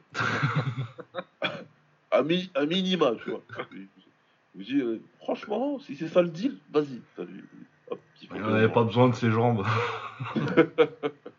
Tu vois. Mais, euh, mais vraiment, donc, euh, et Cyril, Cyril, c'est peut-être encore plus loin que ça. Mais parce que c'est même pas juste athlétique, Cyril, c'est qu'il est doué de base. il est doué de base. C'est-à-dire que le mec, il faisait du basket, il était bon. Euh, il- je sais pas s'il a joué au foot, mais je crois qu'il a joué un petit peu. Si, il a joué un peu parce que je l'ai vu faire le un, Un, un match de jubilé charité, de l'OM ou un comme truc de ça. charité, un match de charité comme ça avec l'OM. euh. Bah, c'était pas dégueu, tu vois. C'était pas c'est, c'est le relou, on en a tous eu un dans, là où on a Ouais, grandi. Il est, fort il est fort dans tous les sports. Il y en a toujours un, Jonathan Mauto, si tu m'écoutes. je vous l'avais montré, lui, mais qui fait Oui. des partout Oui, dans oui, le oui. monde. Ouais, Par- accident, le mec. Comment ça, Ouais, ça a l'air bien, cette histoire de... Comment que ça s'appelle, le truc euh, à la corde Double Dutch. Double Oh, ça a l'air pas mal, ça. Pff, allez, champion du monde. Allez, tiens. Une petite pub avec Audi. Mais tu vois, il y a des gens qui sont comme ça, et Cyril Gann, il est comme ça. Il arrive dans le Muay Thai, il a passé la vingtaine. Moi, je l'ai vu combattre en classe C, ce mec. Euh, il combat pour le titre de l'UFC contre possiblement l'un des plus grands combattants de l'organisation. Ah, Enfin, c'est pas possiblement, l'un des plus grands. Il y a des gens comme ça. hein. Et il a fait Ah, ça en pas- 5 ans. C'est pas Yves Landu, le mec du Bellator, qui était, euh, qui était genre euh, champion de breakdance et euh, Ouais, un jour, un jour, un jour euh, je crois que c'est Karim Gadji qui lui a dit ouais tu devrais venir faire des sports de combat et il a dit ouais bah vas-y. il a terminé au Bella- il a terminé au Bellator les gars. Enfin, c'est- Gann, il était en BTS ou un machin comme ça. Son pote du BTS lui dit Viens, viens, Ouais c'est ça ouais. Ouais, tu vas voir, c'est cool le Muay Thai. Et il faut savoir que son entraîneur, Xavier, par contre, euh, du, du, du PST, c'est quelqu'un de très dur. C'est un entraîneur très dur. Sur le physique, il blague pas. Ses boxeurs sont toujours prêts, affûtés. Et c'est des galères pour avoir coaché une fois face à lui. C'est chiant, parce que son combattant, nous, on avait l'impression que son cardio, il finissait pas. Et Mais il a eu un mec comme ça entre les mains, tu, lui, bah, lui c'était une manette, il s'amusait, quoi, tu vois. Il l'a ramené au niveau où il était assez rapidement, parce que t'as un mec qui peut travailler sur la durée, que tu peux. C'est, tu vois, il a ça. Mais lui, il est tombé là-dessus par hasard, il a dit, euh, tu sais quoi, bon, apparemment, euh, le Muay Thai, c'est cool. Ah, on m'a dit que le MMA, je peux faire mieux encore. Vas-y. Et il arrive, il fait ses deux premiers combats, il gagne par soumission. Qu'est-ce que ça veut dire, ça?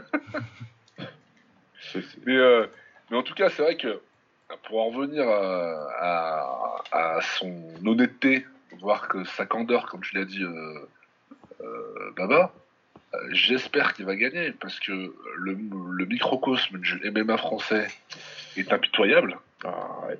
voire bête, Faites les méchant, ouais. voilà, bête et méchant. Et s'il perd, faut qu'il coupe les réseaux ou alors qu'il soit vraiment très très accroché parce que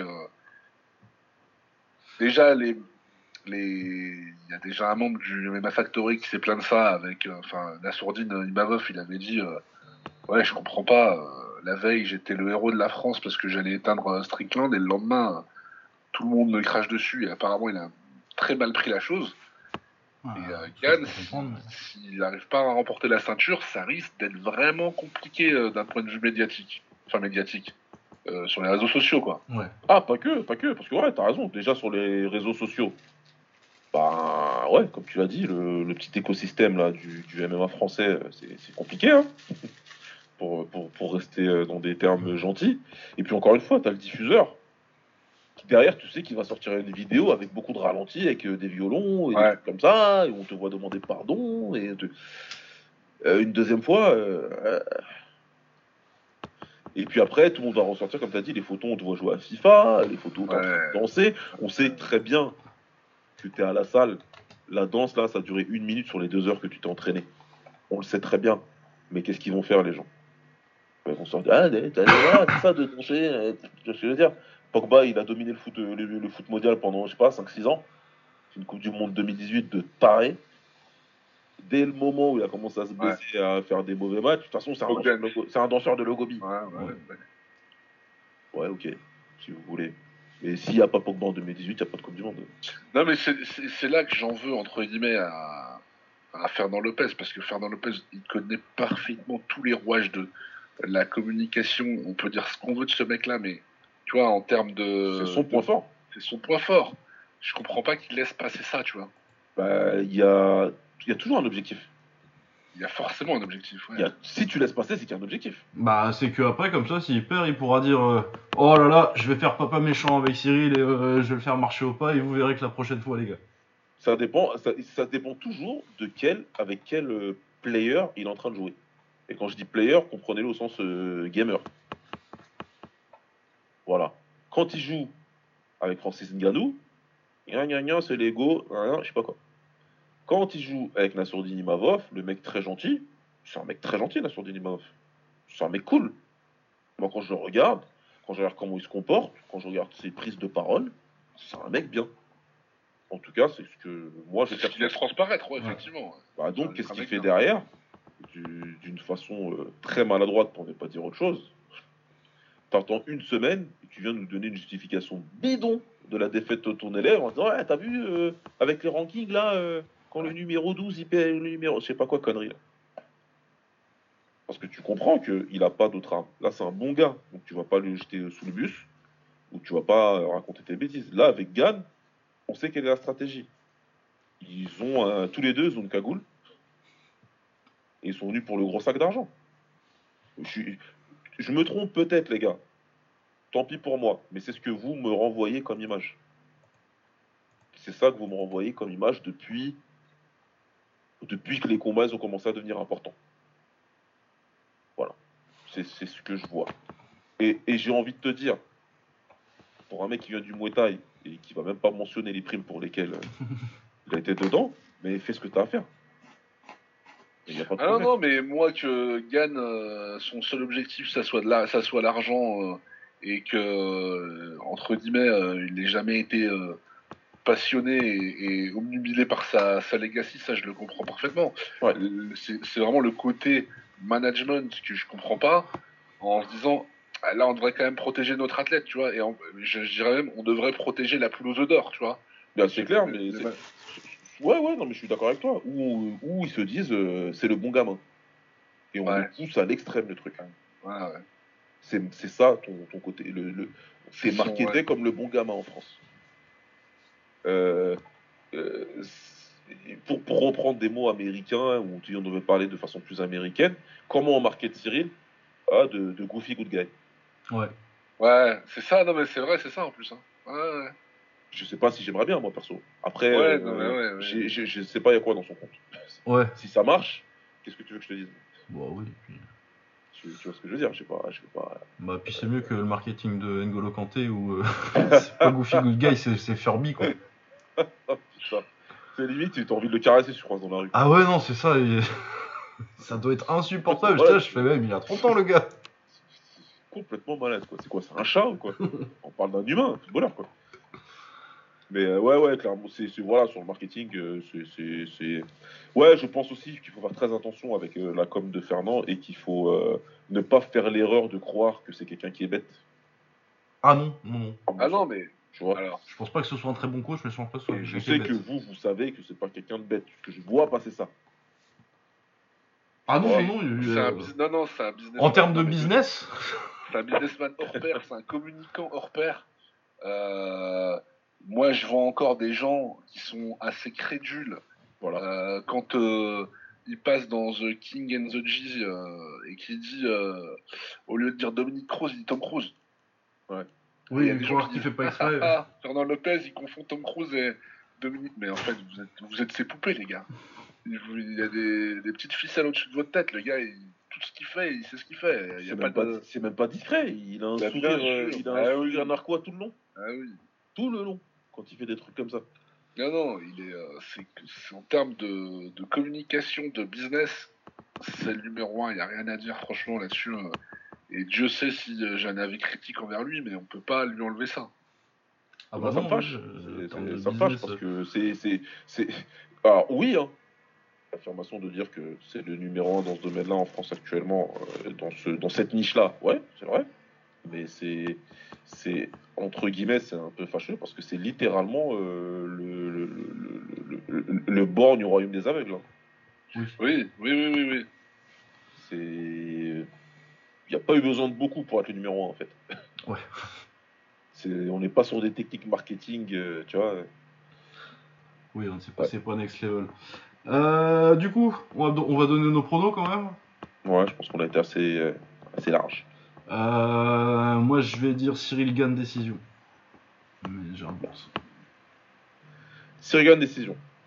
Bon, moi, je vais pas, je vais pas changer. non, moi, j'ai pas dit. Hein, Autant pour moi, excuse-moi, Baba. Vas-y, vas-y, Lordi, vas-y, Lordi. Non, non, c'est toi. moi, je vais pas changer. J'avais dit sur Twitter Euh, Cyril Gann, euh, TKO, round 4. Donc je, je maintiens.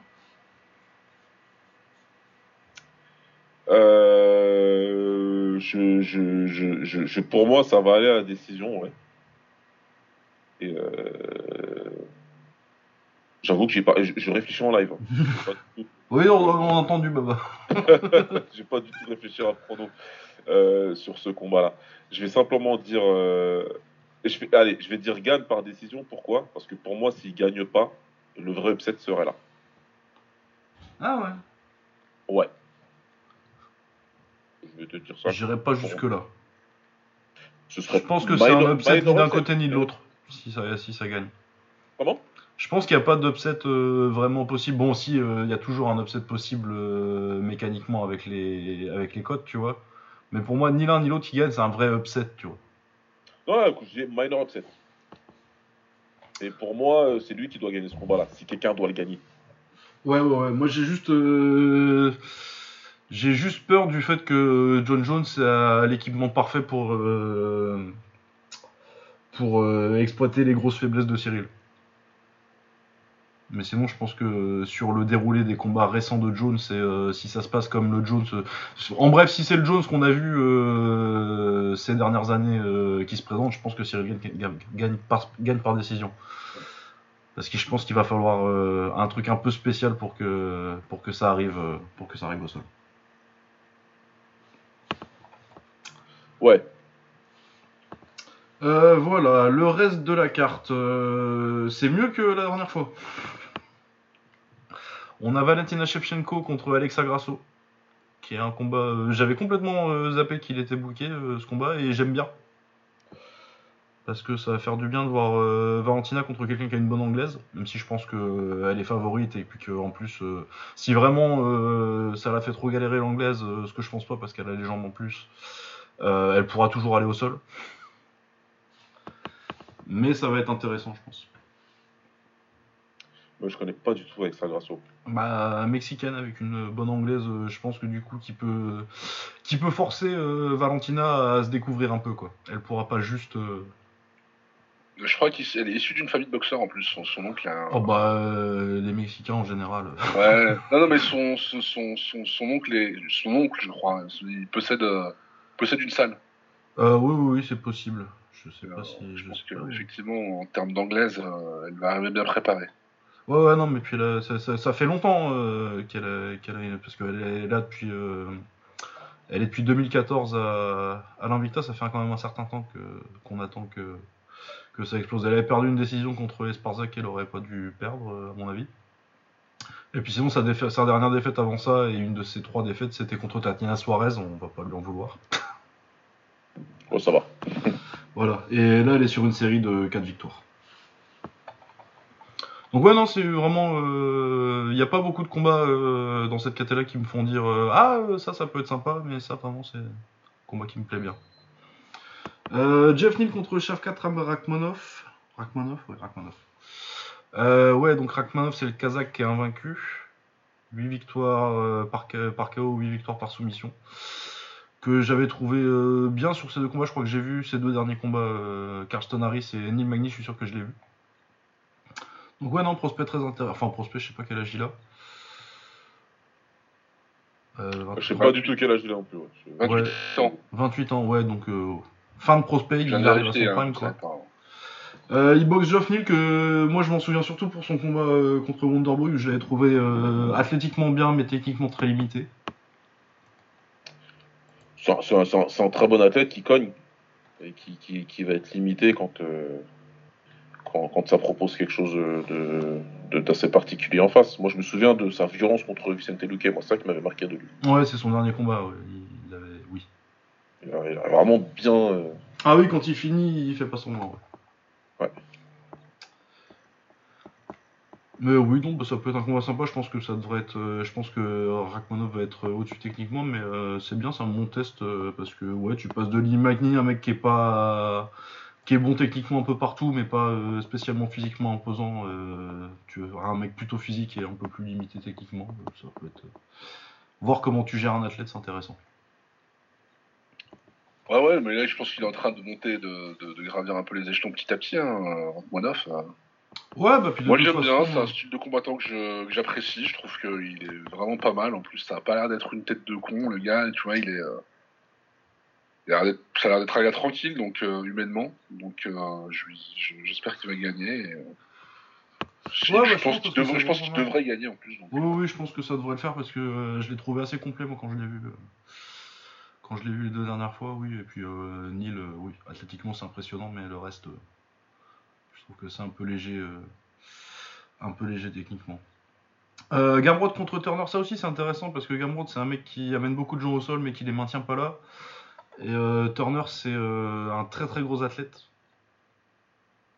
qui a peut-être des problèmes, je pense, il s'est pas fait soumettre une fois. Ah non, c'est des victoires, c'est des défaites par KO, mais qui est sur une grosse série, là il vient de fumer Brad Riddle.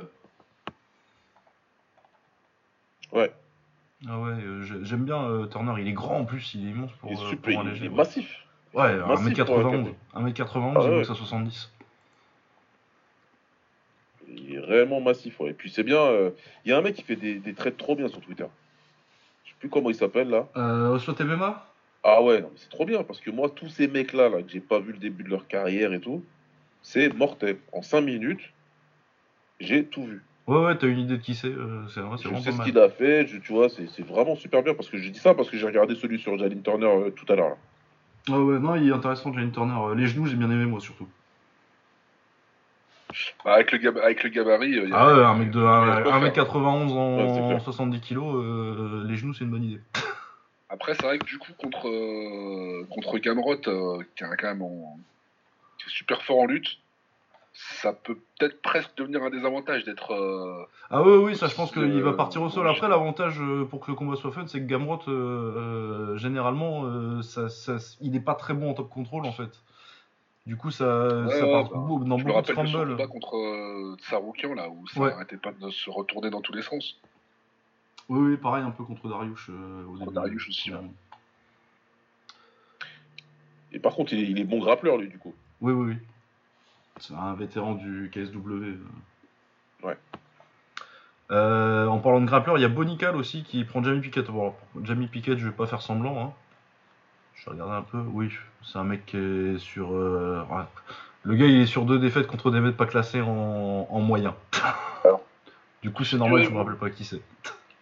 J'ai regardé le countdown de l'UFC euh, 285. Ouais. Et euh, bah, entre Bonical et Jamie Pickett, on est sur deux euh, countryman, euh, et pour pas dire redneck, de ouf. Ah, les mecs, c'est des. Ah, je pense que Bonical, il serait pas vexé si tu disais que c'était un redneck. hein. Ouais, tu vois, je, je veux pas être euh, péjoratif, tu vois, mais. Euh, Ouais. euh, American Way of Life, quoi. Ah ouais, bah Bonical, bah, c'est le, c'est le, c'est un peu le cliché du lutteur. hein. Ah, mais euh, moi, je suis dans le train de la hype euh, Bonical. Ah, il est très fort. Donc, Il est très Moi, fort. je suis euh, là, pour moi, là, de ce que j'ai vu de lui, et c'est rare que je dise ça d'entrée de jeu.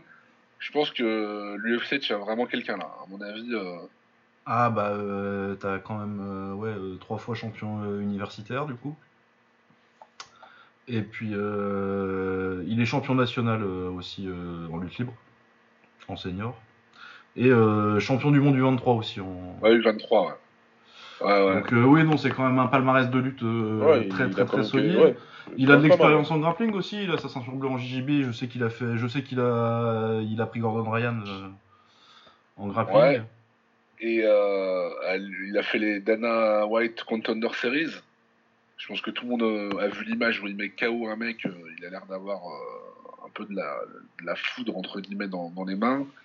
Il est aussi capable de gagner sur des soumissions. Il avait, il avait placé un triangle aussi. Ouais, son Non, il, triangle, a, il est très il a joli. l'air assez complet le gars. Franchement, euh, Bah ouais, puis je l'ai vu euh, un peu son pied-point. Bon, c'est raide encore, mais euh, Ouais, tu vois. il a déjà, il, il lâche déjà des high kicks, tu vois. Du coup, bon, il a trois combats et c'est un lutteur, donc je m'attends pas à ce que ce soit Georges Petrosian. hein.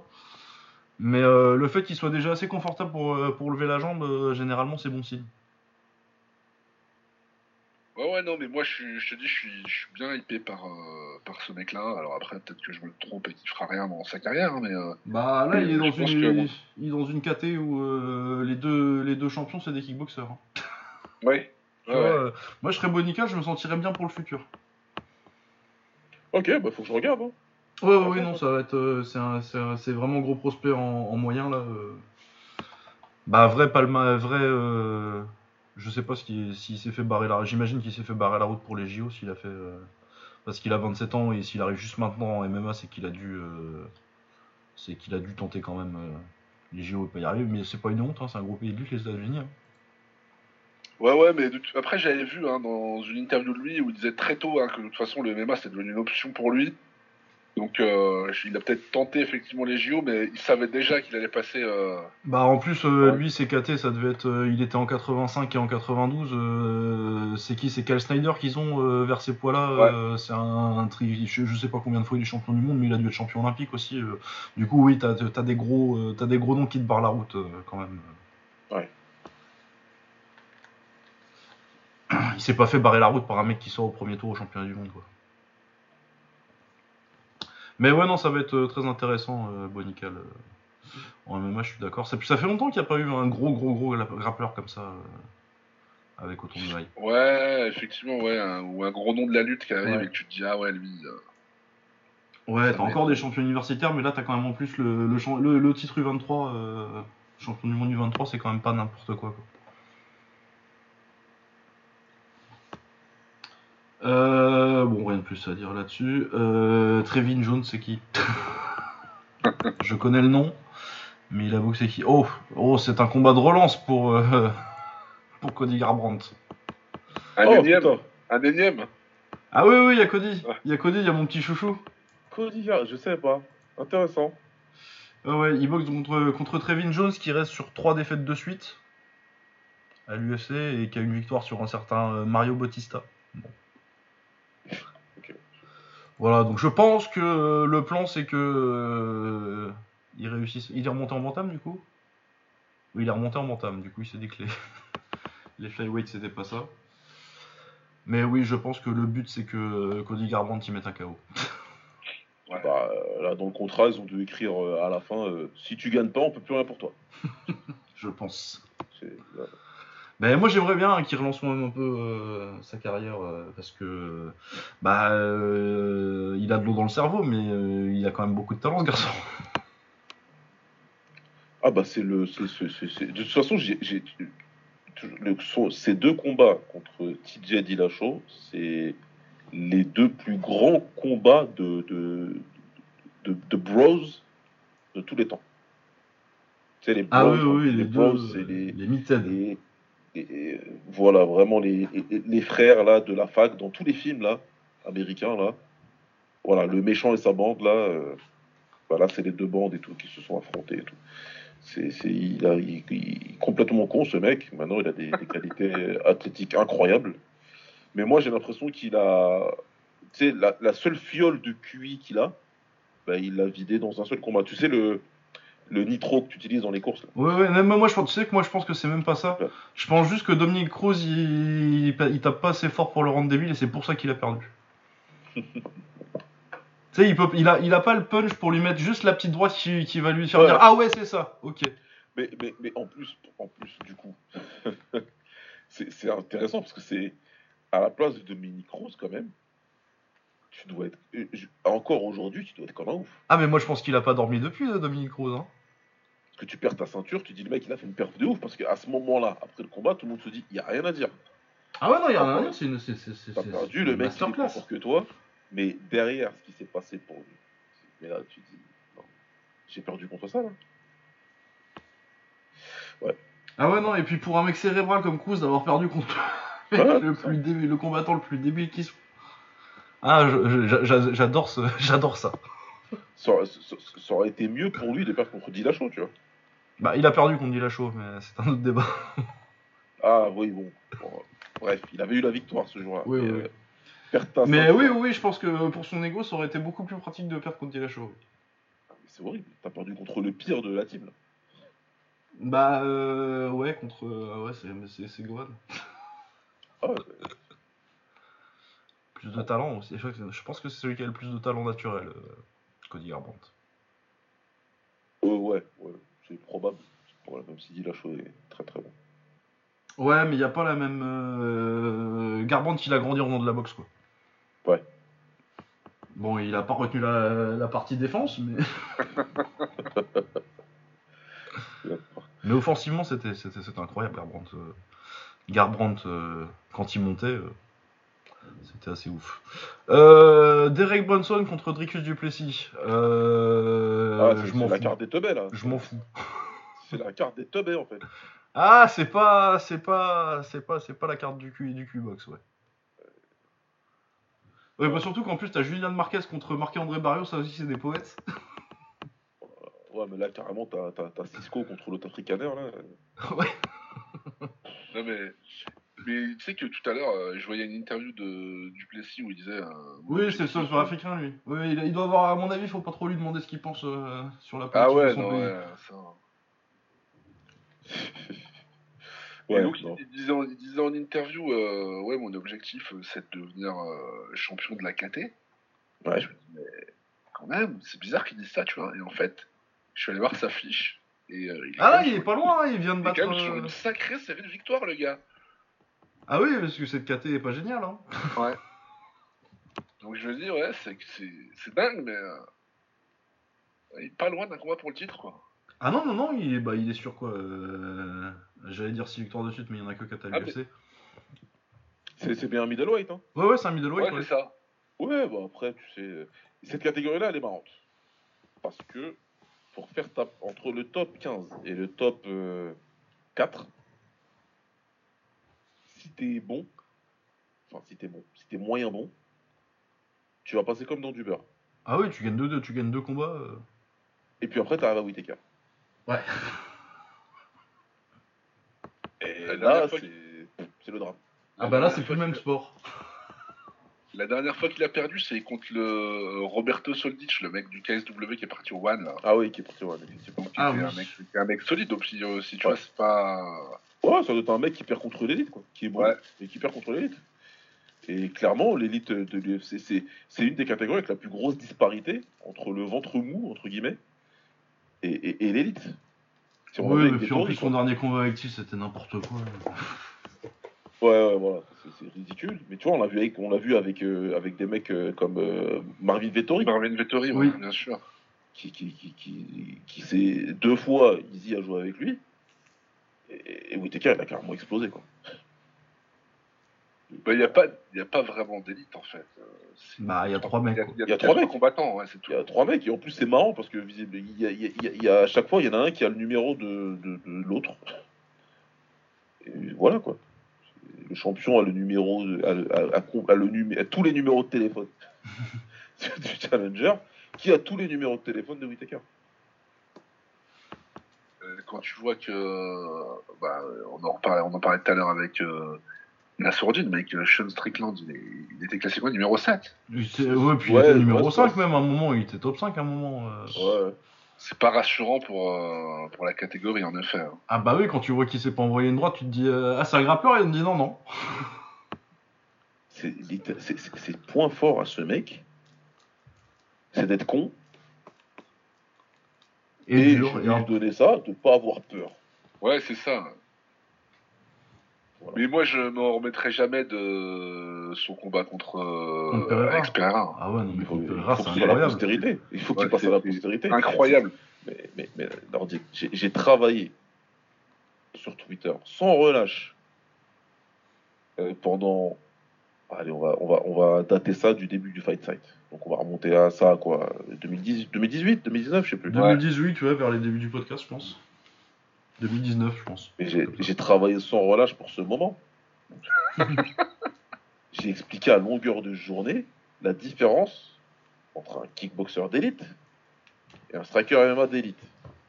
Et qui me dit, ah, n'importe quoi, tu comprends, il y a plein de strikers à l'UFC qui peuvent battre les kickboxers d'élite. T'as vu Gokhan Saki J'ai dit striker d'élite dans son prime. J'ai pas dit striker d'élite qui a 134 ans. et qui a je sais pas combien de kilomètres au compteur. Ça, les gens ne veulent pas comprendre, mais c'est pas grave. On a eu plein d'exemples. Easy, il est venu, il a marché sur la KT. Ah, c'est pas parce que tu comprends, il a été protégé, je sais pas. D'accord. Là, on a Strickland qui nous explique, qui tourne avec des mecs du Glory, que c'est un bon striker. Les gens le prennent pour un bon striker. Face à lui, un combattant d'élite, un kickboxer d'élite qui a été champion en kickboxing, de la plus grosse, une des, plus, plus grosses organisations actuelles, en tout cas dans sa catégorie, qui font sa catégorie de poids. Une minute, ça lui a pris, ça lui a pris 30 secondes, littéralement 30 secondes, pour savoir ce qu'il allait faire. Deux jabs au torse, il avait compris. Ah, ses mains ne remontent pas? Non, il doit y avoir un piège. Ah non, elle remonte toujours pas. Eh ben, on va pas perdre de temps. il paraît qu'il y a une after party qui est pas mal là-bas. Allez, hop, dégage, pousse-toi. Non, mais c'est vrai hein, que tous les, tous les mecs, euh, tous les mecs avec un gros palmarès en kickboxing. Euh, mais même ceux qui n'ont pas un gros palmarès, hein, euh, des Giga Shikadze qui était un bon kickboxer sans plus, tu vois, il a été. Qui était pas loin du. Je vais parler mal de, de Shikadze, mais il était même pas loin du journeyman en kick. Ouais, ouais, ouais, ouais, ouais c'est ouais, même pas loin de ça. Plus. Il, était pas loin de ça, le mec. Il arrive, voilà, hype en 5 combats. Et, puis euh, t'as euh, Brad Riddle qui était un bon kickboxer aussi euh, et qui fait une carrière qui a quand même été assez haut assez vite à l'UFC quoi. Mais attends, je vais, je, vais, je vais te dire encore mieux que ça. Je vais vous dire encore mieux que ça. Darren Till. Oui. dans la meilleure victoire avec Claudio Badoy euh, il, était pas, il était pas mauvais, Claudio Badoy. Non, Non, mais en plus, surtout que pour euh, l'âge qu'il a quand il bat Claudio Badoy, euh, Darenti, c'est plutôt. Euh, c'est qui peut permettre de dire que s'il avait fait du mouet et que du mouet, peut-être qu'à un moment, pourquoi pas, tu vois. Ouais, je pense que c'était, un prospect intéressant. Il n'y a, pas de problème là-dessus, j'entends bien. Mais il, il, vient d'un pays qui a, qui a, développé beaucoup de, de, très bons de très bons mouet. Il est venu avec son background pas fini, en mouet, et il est arrivé jusqu'à la ceinture. Il est arrivé jusqu'à la ceinture et tout le monde nous a expliqué que c'était un striker d'élite. Et, tout, et puis, euh, après, as chez les light, c'est lightweight, je crois, t'as Fiziev aussi. Ouais, Fiziev, il était vraiment fort. Fiziev, euh, qui, est, euh, qui, est, quand même vraiment pas dégueulasse. Hein, euh. Et son highlight en Muay Thai, Fiziev, c'est qu'il a fait un retrait du bus qui était bien photogénique. C'est ça son highlight, littéralement. Ah, ça, ça fait rêver hein, sur Twitter. Hein. Les gens, euh, oh là là. Après, il était fort, Fiziev. Euh, j'ai été revoir ensuite. Euh, il était fort. Non, c'était un, bon combattant. C'était un bon combattant. Mais ça se saurait encore une fois si c'était un combattant d'élite. Bah, pour le coup, je pense que le potentiel était, était là. Probablement. S'il avait, eu les opportunités, Fiziev, c'est pas. Il, reste en Thaïlande. Il, à, minima, il combattait au À minima du minima. Euh, et, il aura eu l'occasion de le prouver. Mais toi et moi, on le sait. Kickboxing et le Muay Thai, c'est traître. Quand on parle d'élite en MMA, on parle de 10 combattants. Quand on parle d'élite dans sa catégorie à lui, en Muay Thai ou en kickboxing, on parle de 60 combattants. C'est légèrement plus compliqué. Et le combattant très moyen, qu'on va qualifier de très moyen en kick, c'est une galère.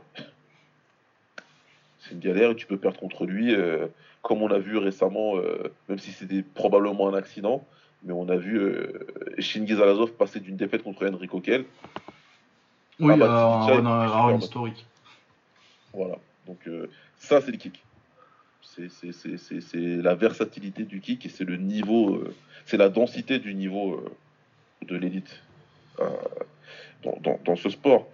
Donc, ouais, après, je trouve que c'est un peu injuste de dire qu'il y a que, de, que dans sa KT, c'est que Diga l'élite euh, en MMA. En striking, je parle. Ouais, en striking, oui, en striking, je suis d'accord. Ah non, je parle qu'en striking. Ah, oui, oui, d'accord. Oui. Non, laisse tomber, c'est une galère, ça, KT. Oui, oui, non, c'était. Euh, non, je parle de MMA, et en plus, t'as Volkanovski qui, qui s'amuse à venir. Non, non. Oui, non, il y a beaucoup de très très bons 70 kg en MMA. Si on parle de MMA, c'est très compliqué. C'est très compliqué. Et si j'étais en 70 kg en kick, je sais pas si j'irais. Euh, ouais, je suis pas sûr. Honnêtement, je suis pas sûr. Si t'as le potentiel de faire une grosse grosse carrière en kick euh, et que t'es pas, pas très très très convaincu de tes capacités en MMA, ouais, faut rester. Faut L'équation se pose euh, financièrement. Ouais, c'est clair. Euh, middleweight, je t'encourage à lâcher ta carrière de kick tout de suite et vas-y. Oui. Vas-y, tu peux faire quelque chose. Et middleweight est au-dessus. Mais, mais, ouais, là. Bah, D'ailleurs, ils le font tous. Hein. malheureusement a raison. Hein. Et puis les petits KT aussi, hein, des petits Français euh, très talentueux. Bah oui, on a euh, Binaté là qu'on que, que, que, je me désole de voir à l'ARES. Malheureusement. Ah, il est, il est vraiment fort. hein. Ah, il est super fort, mais moi je suis. Je... Il est très très fort. Il y a des mecs, tu Ouais, vois, euh, Shikadze quand il part en MMA, euh, je me dis, ouais, ok, vas-y, euh, ça change pas l'histoire du kick. Binaté, peut-être, ça change l'histoire du kick. Bah, alors après, je, je, je, je sais pas, mais en tout cas, euh, on parlait de potentiel pour euh, Bonical tout à l'heure. Moi, euh, lui aussi, à, à Arès. Moi, je l'ai découvert à Arès, hein, Binaté. Je l'avais plus jamais vu combattre en, en pied-point. Ouais. Euh, ouais, lui, je l'imagine sans problème à l'UFC et faire des trucs super bien à l'UFC, je pense, à mon avis. Bah, Donc, puis du coup, euh, il est après, euh, s'il doit partir, autant qu'il parte jeune et qu'il ait le temps d'accumuler des clair. skills pour, euh, pour avoir un- une vraie chance à l'UFC, tu vois. C'est clair. Et en plus, là, à l'arrêt, il faut rendre à César ce qui appartient à César. Ils ont fait le choix de le développer et c'est très bien. C'est très bien. On le développe, on y va crescendo, on, on lui donne l'occasion de s'exprimer et voilà. Et ce qu'il y a bien avec Youssef, depuis qu'il est tout jeune d'ailleurs, qu'il est arrivé dans le milieu du kick ou du moins, il est méchant. Ah oui, il est vilain. Enfin, Il a ce truc-là, lui, tu vois, il est méchant. C'est. Cette qualité-là, tu vas loin avec. Non, puis il a montré des trucs en, en plus en grappling, tu vois. Il est, je crois qu'il prend une- son premier combat à Arès, il prend une soumission, je crois.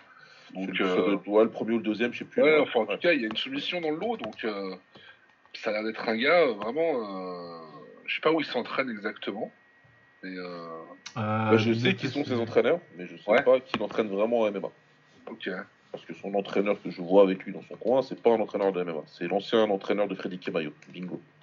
Ok. Mais euh, non, vrai potentiel lui par contre. Ouais, ça, ça ça m'a fait penser. euh, Qu'est-ce qu'il devient, euh, Dylan Salvador? Bah écoute, dans son Instagram, il, il s'entraîne toujours. hein. Euh, Là-bas, dans son. Là où il est au States, là. euh, Mais il est toujours à... Il est pas chez Manuento à Atlanta? Euh, ouais, voilà, c'est ça. j'ai- Je cherchais le nom dans ma tête, mais c'est exactement ça. Après, je sais pas s'il a un combat de bouquet ou ça, je t'avouerai que je sais pas suivi. Ah non, il, avait ah, il a combattu en octobre, il a encore une soumission. Je sais que la dernière fois qu'il avait parlé, euh, c'était cet été, je crois. Il avait dit qu'il avait refusé une proposition de l'UFC parce que c'était short notice et qu'il voulait pas de short notice. Et, euh, et c'est tout. Donc après, il avait signé avec l'organisation de Habib, là. Ah ouais. Ouais, il a combattu euh, à Legal FC et puis là il est reparti à l'UAE Warriors euh, en octobre.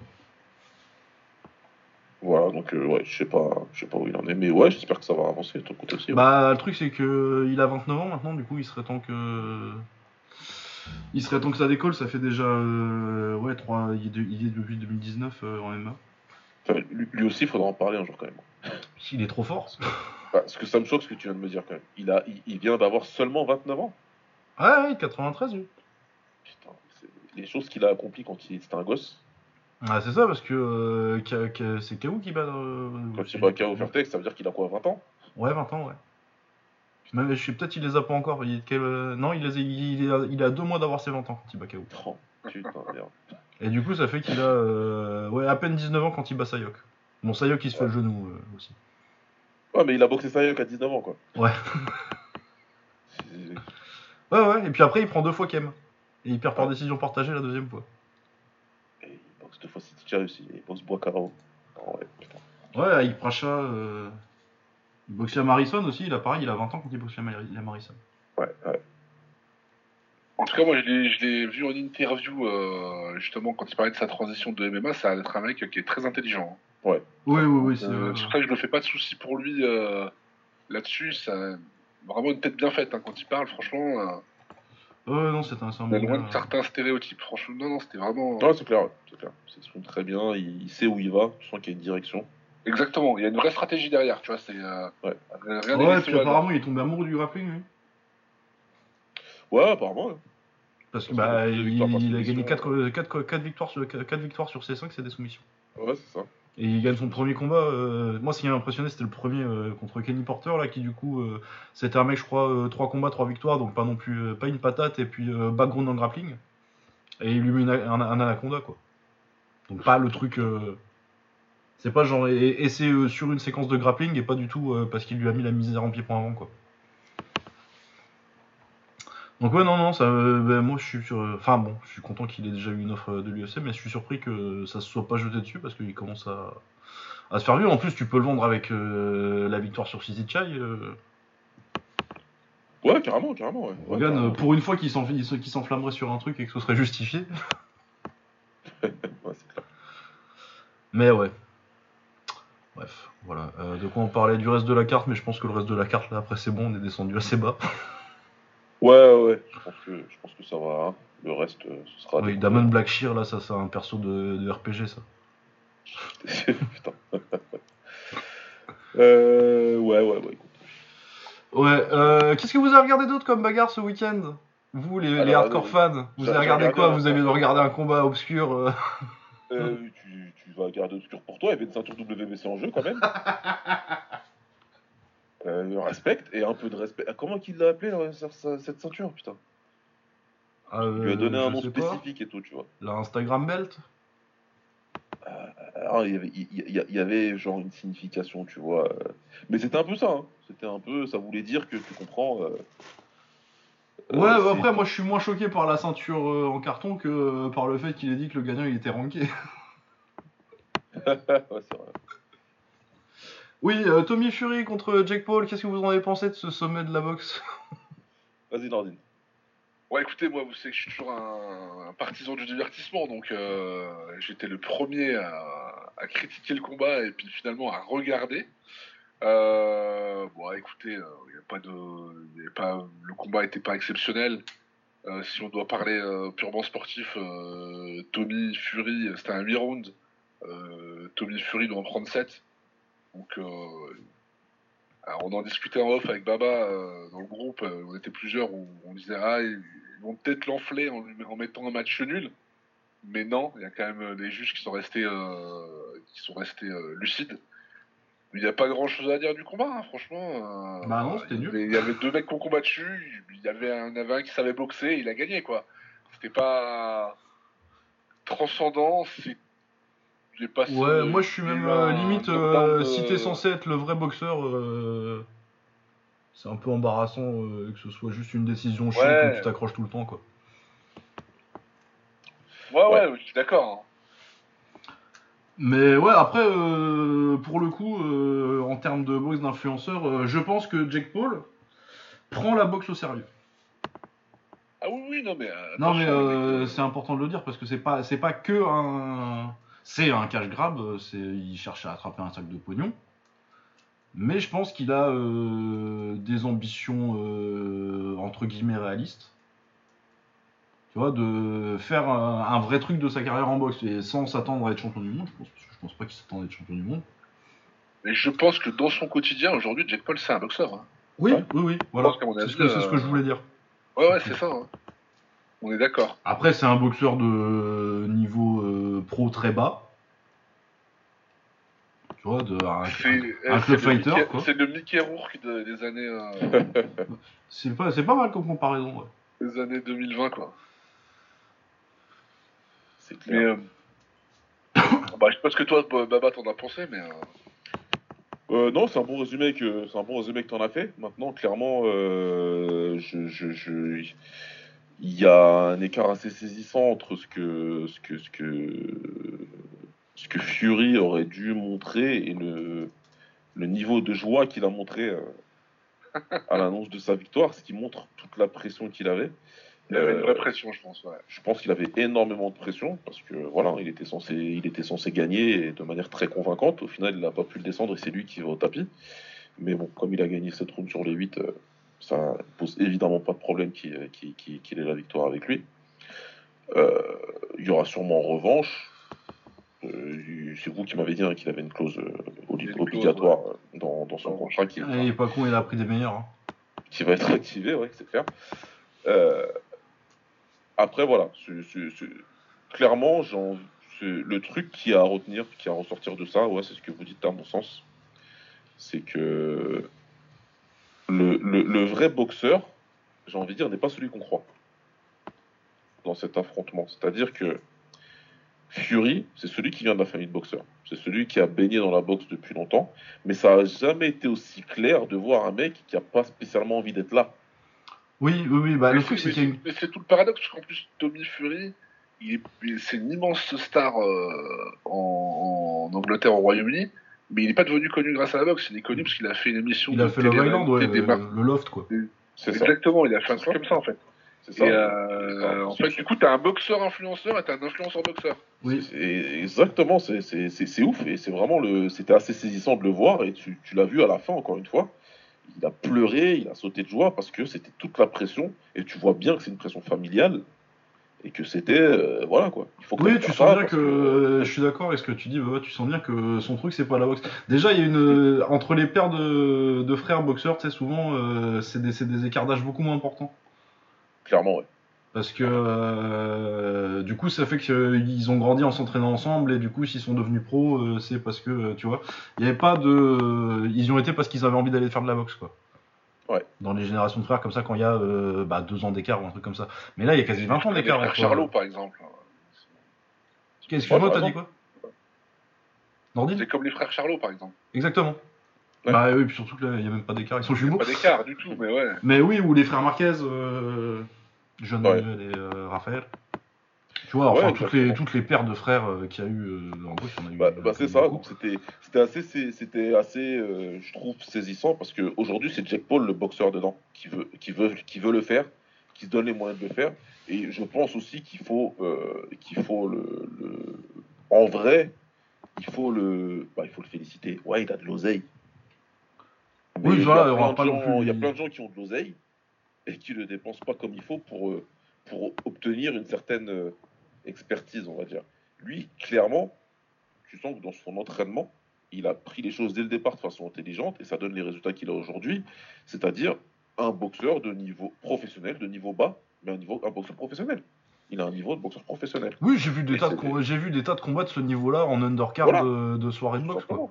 Ça existe plein de fois, donc il a vraiment le niveau d'un boxeur professionnel et pas juste un youtubeur qui fait de la boxe. Donc c'est c'est- c'est intéressant à... Mais dès le départ, hein, dans, les sparring, il a fait venir des gros sparring, il a fait venir des vrais entraîneurs. Donc euh, je pense que ouais ouais, il a toujours été motivé par ça et euh, et donc comme en plus il avait les moyens de le faire donc euh, à plein temps et que je crois qu'il avait déjà un background de Ils faisaient de la lutte, les deux frères. la euh, lutte ouais athlétique donc euh, Ouais, les- les- les- les- c'est- tu sens clairement qu'ils sont pas mal athlétiques et c'est pour ça que voilà, il s'est donné les il se donne les moyens, il a des moyens financiers considérables, il se donne les moyens de le faire et il le fait comme il faut. Et je vais je vais je vais aller plus loin euh, par rapport euh, à ce qui est la boxe supposée business et euh, la légitimité ou non pour un youtubeur et une star de la télé-réalité, même si c'est un Fury, de faire un combat et de headline alors que le Comen, bah, c'est un vrai, euh, c'est un vrai choc, on en parlera tout à l'heure. Ben ouais, mais bon, moi je suis pour. On va dire, mais Baba, t'es fou, comment ça se fait, toi, normalement, tu comprends. Non, mais moi je suis, je suis, je suis fan de toutes les boxes. Je, je, je, je sais, je sais ce que je regarde. Je sais ce que je regarde. Là, je voulais rigoler parce que j'aurais bien voulu Fury perdre. Parce que je déteste le père de Fury, cet imbécile. Et je voulais voir sa réaction. Mais euh, par contre, et je sais pas, c'est pas parce que je, je suis pas spécialement pro Jack Paul, j'en ai rien à foutre de sa vie. Euh, et il veut juste de l'oseille. Il, il est pas là pour changer le sport, ou je ne sais pas quoi. Mais par contre, ce qu'il fait change de sport le de facto, dans le sens où, ben ouais, l'organisation n'est plus dans les mains de Bob Arum ou de Oscar de la Hoya. Ouais, bah, ce qu'il a fait pour, euh, pour Amanda Serrano notamment. Amanda Serrano qui a pu avoir le plus gros combat de sa vie et qui va avoir la revanche dans un stade, dans une ambiance qui il faudra pas rater ça parce que euh, faire le combat à Crook Park ça, va- ça fait- ça va être une dinguerie. Euh, est-ce que euh, du coup on- le Common Event c'était euh, Macabou contre euh, contre Contre Badou Jack. contre Badou Jack. très très bon combat d'ailleurs. Enfin moi j'ai vu j'ai vu la fin surtout mais c'était une très bonne bagarre sur la fin. Bah, c'est un très bon choix de matchmaking. Ouais et puis surtout euh, est-ce qu'ils ont une date euh, avec autant d'exposition et qu'ils prennent le même chèque euh, si, Ouais, si le main event euh, j'allais dire, allez leur poser la question. Est-ce que Bob Arum il leur a proposé ça? Non, non, mais de toute façon, on peut dire ce qu'on veut sur, sur Jack Paul. Mais déjà, un, il a toujours défendu quand ça parle l'UFC. Alors, bien sûr, il ne peut pas voir Dana White, mais quand même, il a toujours défendu les droits, de la- les, les droits des, des combattants. Et même sur ses prises de position euh, en dehors, euh, c'est loin d'être c'est loin d'être un con, tu vois. Il n'a pas des prises de, de position à la con euh, sur la société, etc. Donc je trouve que c'est vraiment. euh, alors, même si je sais pas si c'est bien pour la boxe, mais en tout cas, euh, ça, ça rabat les cartes, quoi. Donc c'est bien. Ouais, oui. Ouais non mais puis, euh, c'est, c'est- Les mecs, ils vont pas lâcher l'affaire. Non, mais puis en plus- par exemple, Il a 184 000 ans. Et il- il- au quart de la de toute façon, c'est le nouveau Babaron. Ouais, puis au quart de la Hoya, il a boxé Shaquille O'Neal. hein. Ouais, mais voilà. Non, mais Il y avait Celebrity Boxing dans les, dans les années 90, c'était la même chose. Puis on a, ouais, et puis on a inventé la boxe business Jardy, ils font n'importe quoi aujourd'hui. Et Mohamed Ali, il est pas parti boxer Inoki. Ouais, ou euh, des, des, des catch- d'autres catcheurs et des mecs du hockey. euh. Il, a- il a plein d'exhibitions. euh. Il y a une exhibition euh, d'MC contre Chaplin. C'est vrai, donc euh, moi, ce, ce que tu as dit, Nordine, à la fin, c'est exactement ça. Si ça peut rabattre les cartes, si à la fin, les boxeurs comme Badou Jack ou Lunga Makabu, qui a fait une longue carrière Les vraiment euh, sous, les, sous, sous le radar, et qu'on l'appelle vraiment quand il y a besoin de faire monter un mec, c'est F. Tony Bellew, euh, eh ben c'est bien que ces mecs-là, ils aient le choix. C'est bien qu'un mec comme euh, Régis Progrès, il ait pu avoir une plateforme. Euh, euh, Trigger, c'est de la merde. Mais ça peut, ça peut peut-être lui amener d'autres choses. Bon, même si en l'occurrence, euh, il était tombé contre un, un espèce de boxeur slash tricheur slash euh, ce que tu veux. Ah oui, c'était oui, c'était douloureux son combat thriller. Mais tu vois ce que je veux dire ça peut, Ces mecs-là, ça va leur donner une opportunité différente de développer leur marque. Là, en l'occurrence, Badou Jack, qui est un boxeur musulman, il s'est retrouvé sur une carte dans un pays musulman où il a eu un accueil chaleureux. Et c'est pas les accueils qu'il a à Vegas, Badou Jack. Et ça, c'est Ouais, bien. ouais, non, mais oui, bien sûr. Et sur cette carte-là, il y, avait un- il y, a, il y a- un boxeur qui s'appelle euh, euh, Mohsen Ouais. qui, qui commence à devenir quelqu'un, tu vois, sur Instagram, qui est sous, sous le nom euh, de Muslim Boxer, qui fait des vidéos super drôles. Ouais. Cruiserweight. Exactement. Et il est venu, bah, il a eu l'opportunité aussi, tu vois. Et ces mecs-là, bah, déjà qu'il est en train de développer sa marque en ligne, en plus, il est un, boxeur invaincu, et là, il vient d'avoir une visibilité sans précédent, que euh, l'undercard de, de chez Matchroom ne lui aurait pas donné. Et de toute façon, je sais même pas s'il aurait boxé sur l'undercard de Matchroom. Mais tu vois, quand tu parles de rabattre les cartes, euh, Baba, c'est c'est comme un. euh, il a signé aussi un contrat avec euh, le PFL, euh, Jake Paul. Exact, exact. Et le mec, il arrive au PFL et il dit Ouais, moi je viens. Par contre, il faut que 50% des revenus soient reversés à tous les combattants. Ouais. Bah, rien que ça, tu vois, c'est tout à fait louable de sa part. hein. C'est une très bonne chose. Tous les boxeurs vont être contents. Et euh, t'as un mec qui peut se frotter les mains. T'as un mec comme euh, Francis Ngannou qui se dit il y a une vraie opportunité. Et d'autres combattants aussi qui, quand ils vont arriver en fin de contrat à, à l'UFC, vont pouvoir se dire Hum, Ah, mais je pense que ça, ça va se généraliser. Enfin, je sais pas si ça va se généraliser. Mais en tout cas, le nombre de combattants qui vont se barrer quand ils vont être. euh, Euh, Le free s'ils agent, de euh, il avoir de plus peuvent en hein, à plus, l'UFC, hein. parce qu'ils ont rechangé les contrats maintenant. Ils ont rechangé les contrats. Ah oui, c'est vrai. Ils ont rechangé les contrats, ils ont remis les anciens que euh, les- ceux de la bonne époque là. Ils ont- Avec des ils ont champion changé- clauses qui durent Ils ont 8 ans. changé en pire. Oui, En oui, pire. encore Ouais. pire que ceux, que ceux d'il y a 10 ans. Et euh, ouais, c'est vrai, alors personne n'en a parlé ça. À part euh, John Nash, comme toujours, parce qu'il y a que lui qui s'intéresse. ouais, comme toujours. Ah ouais, ouais, ouais. Mais oui, mais oui les, les contrats de l'UFC, euh, vous attendez pas à ce que quelqu'un refasse ce que, ce, ce que Ngannou a fait tout de suite. En tout cas, sans procès et sans. Ouais, ouais, et puis, et puis, et puis, et on, le, disons-le aussi clairement, les autres, des sans couilles. hein. Euh, oui, un peu. Bah, Ah, euh, bien regardé de loin, Francis. hein. bah, John Jones, euh, quand tu regardes qu'il y a deux ans, il tweetait la même chose, euh, qu'il fallait, euh, fallait pas moins de 8 millions, euh, sinon il venait pas. Et là, il a, qu'est-ce qu'il a fait? Il a littéralement. Parce que c'est- tellement facile de s'imaginer les négociations avec John Jones pour le combat contre Gann. C'est tellement facile. Là, on a proposé ça à Ngannou, il a pas voulu, on te propose euh, ça. Mais c'est ce que tu devais lui donner, c'est ça? Ouais, il a pas voulu, on te le donne à toi. Tu prends ou tu prends pas? Ouais, je prends. Voilà. T'as rien obtenu, mon pote.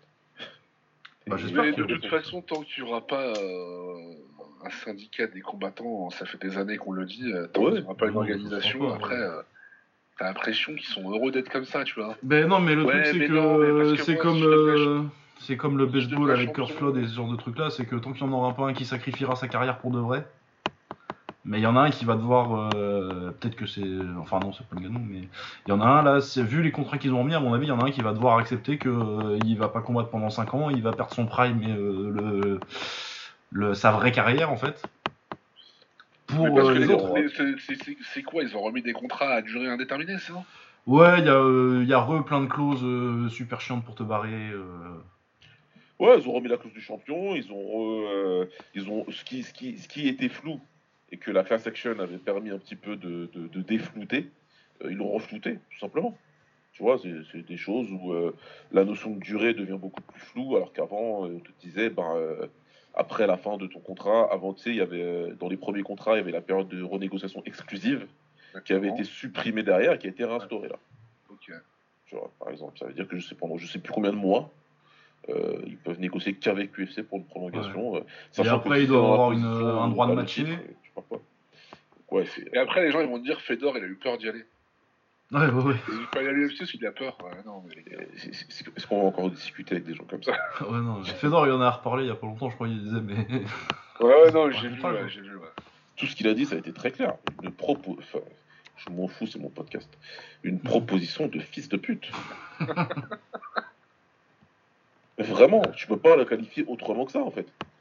Et tu viens, c'est le meilleur combattant de l'époque, qui était considéré comme le meilleur combattant de tous les temps. à ce Tous les moment-là. temps à l'époque. Bah, qui était le meilleur combattant de tous les temps. Ouais, qui était le meilleur euh, combattant de tous les temps à ce moment-là. Tu viens le voir avec cette offre-là, où tu lui dis ton image, c'est plus la tienne, c'est à nous. On l'exploite comme on veut, tu n'as plus le droit à ton image, tu n'auras même pas le droit de faire des pubs dans ton pays. On te l'interdit. Non mais on va où là? Oui, Et oui. lui, quand il refuse de signer ça, l'autre il dit de toute façon, je pense qu'il a peur. Il a peur, ouais. Et t'as des idiots de. de, de, de- de- Ouais, c'est vrai, Dana White, il a raison. Qu'est-ce que je te J'ai rien à dire. Non, mais de toute façon, t'as toujours euh, les avocats euh, de, volontaires de Dana White, hein, dans, sur, aussi bien chez les combattants que chez les fans. Hein. Et chez les promoteurs, chez- il, frappe sa, il frappe sa femme. euh, Il y a toujours quelqu'un qui va venir le défendre. C'est incroyable. ils sont tous venus et c'était Ouais. incroyable à observer. Mais ouais, hein. c'est bizarre, tu sais, j'imagine la même chose, genre des espèces de super fans de Noël Le Gret. Putain Oh Qui viendrait te dire sur Twitter Ah non, mais euh, la FFF, elle était où avant qu'il arrive? Ouais, mais c'est- euh, impressionnant. C'est impressionnant, ouais. C'est, euh, ils sont tous débarqués, des, des, des mecs qui t'avaient dit que y a Mike Bronson qui était venu, qui s'était fait faire un t-shirt pour dire qu'il ouais, c'est ça ouais, que je voulais dire. Ouais. Tu vois, mais Il c'est- y a un mec qui lui a dit il faut me rembourser mon t-shirt maintenant. Et t'as des Tony Ferguson qui attendent un mois après le truc, de nulle part, et il vient sur Twitter et il cartonne Dana White. Il doit cartonner sa bouche là, il y a 2-3 jours. Ah, j'ai pas vu. J'ai pas vu. Ah bah il a tweeté que euh, s'il traite euh, sa femme comme ça, si, si ce scumbag traite sa femme comme ça en publiquement, imaginez comment il traite les combattants. voilà ce qu'a dit Tony Ferguson sur Twitter avant-hier. Il s'est levé un matin, il s'est dit Allez, j'en ai. Ah, en plus, je vois trop les trucs de, de, de Ferguson avec les majuscules n'importe voilà, comment il y là. avait les majuscules, il y avait tout ce fallait. Il y a majuscules à tous les, à tous les mots. Et les hashtags à la fin où tu comprends rien. CSO, bah, pff, putain, je sais pas quoi. Mais ouais, c'est, c'est, là c'est pas. Et puis tu sais, ouais, quand t'as des, des, des podcasts français, des combattants français et des promoteurs français qui t'expliquent que euh, Francis Ngannou c'est un ingrat. Ouais. Et qui, qui doit tout à l'UFC. Qu'est-ce, que tu veux que j'ai à te répondre?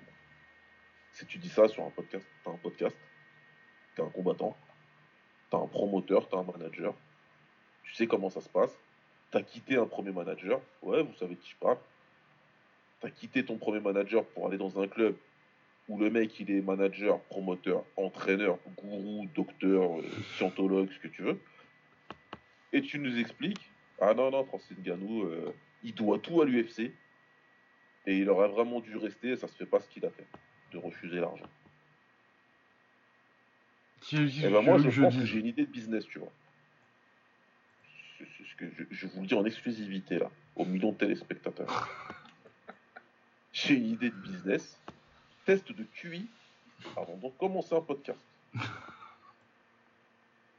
Si tu as moins de temps, tu fais pas de podcast. On veut pas connaître ton avis. Ça nous intéresse pas.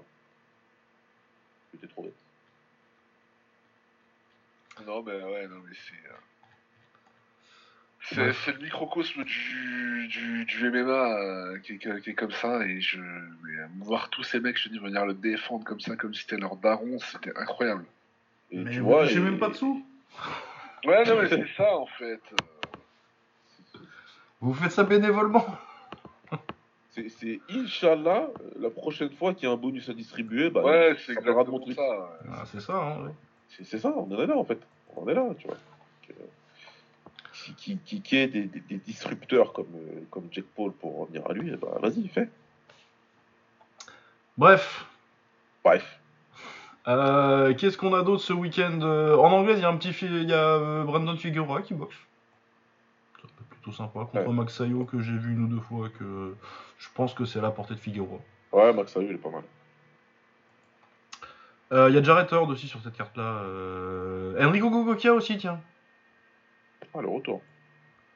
Ah oui, je pense que ça fait un certain temps. euh, de toute façon, il fait, s'il fait plus un peu que ça depuis 7 ans des, des undercards d'anglaise. Mais je pense qu'il a toujours pas perdu. Il me manque lui euh, en kick. C'est bien, c'est bien, c'est bien. Euh, Ah, il vient de faire deux nuls contre Et l'actualité de l'anglais cette année, quand même, c'est dur. hein. Ah bah j'ai pas vu grand chose. Hein, moi, cette Y a année. pas, y a Bah, pas eu, euh, Il n'y a rien, et puis là, Crawford, il vient d'être annoncé euh, contre je sais même plus qui, là. Contre un mandatory. euh, euh, y a Ryan Garcia contre Javonta Davis, là, dans pas longtemps. Ouais. Ouais, C'est le seul- Oui, oui. C'est le seul truc à se mettre sous la dent, quoi. Ouais. C'est. Waouh. Ouais, non, bah, j'ai pas vu c'est c'est la beaucoup. tendance, on a bien mangé l'année dernière. Ah, l'année dernière, on a bien mangé. Ouais, Ouais, et puis après, euh, tu sais, euh, le début d'année, janvier, février, c'est toujours lent en boxe. hein.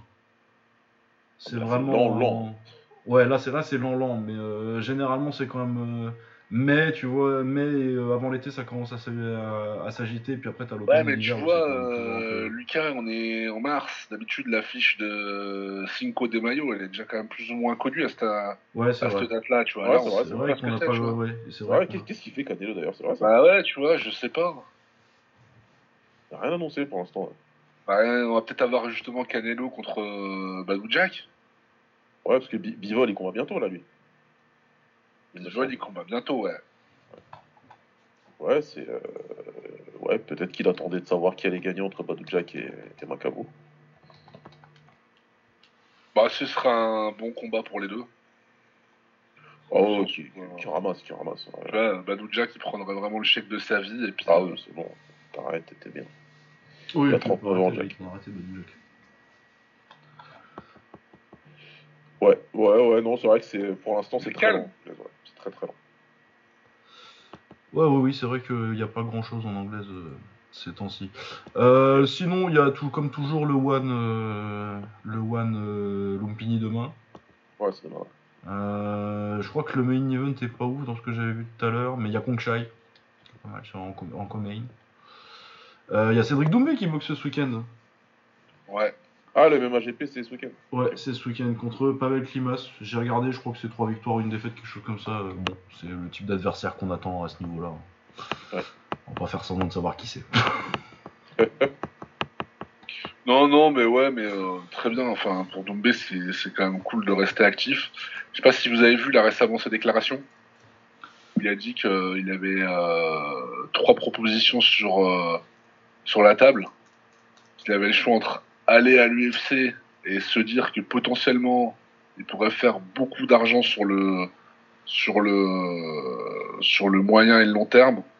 Ou alors deux propositions, mais euh, qui euh, à court terme. euh, sa banque directe. Et moi, je pense que c'est peut-être le KSW, à mon avis. Ouais, le KSW, ce sera comprendre. un bon. Et apparemment, si ce serait des sommes, euh, on est sur des sommes euh, genre à 6 chiffres le combat, tu vois. Donc, à mon avis, euh, Oh. Ça, va être ça va être compliqué. Ouais, ouais, ils ont du pognon, KSW. Ça va être compliqué de refuser. Hein.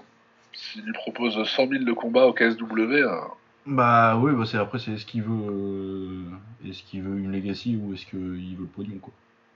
bah, en fait, dans son inter... je sais même plus si c'est une interview ou une vidéo où il est face cam et il parle tout seul. Euh, Non, c'est dans une interview RMC. Et il dit que en filigrane, il dit enfin, je pense que ma décision, elle risque peut-être de, dé- de- décevoir les gens qui me supportent. Donc je pense que elle est déjà plus ou moins prise sa décision. Bah oui, mais puis euh, en plus euh, moi euh, moi je lui en voudrais pas. Pas du tout. Euh, Pas du tout. Maintenant, on sait, encore une fois, on sait ce que va dire le, le Twitter MMA français. évidemment. Oui, oui, oui, non, mais qui, qui, qui dise ce qu'il veut, hein, c'est pas lui qui paye. Hein. On va dire qu'il esquive le arrêt, c'est qu'il Ouais, voilà. Euh, Bah, il s'engoure. ouais, voilà, c'est ça. Baki Ouais, ouais. Non, mais oui, bah, qui, euh, après, en plus, euh, c'est même pas euh, nécessairement non plus complètement inintéressant sportivement le KSW, il y a des bons combattants. Ah non, mais carrément. Après, Ouais, clairement, ce sera pour l'argent avant le challenge sportif, on va pas se mentir.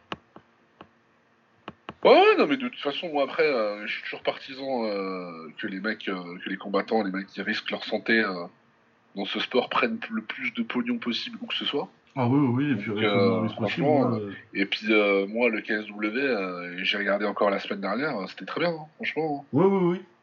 Et puis surtout aussi, moi c'est bon, hein, Cédric il a fait sa carrière en kick, il me doit rien. hein. Ouais, voilà, ouais, en plus. En plus il est resté jusqu'à la fin de vingtaine, il a eu, ça va, il m'a il donné une belle carrière en kick. Tu vois, euh, Y moi, compris après, live. je le regarderai avec plaisir. Voilà, tu l'as vu plusieurs fois en live.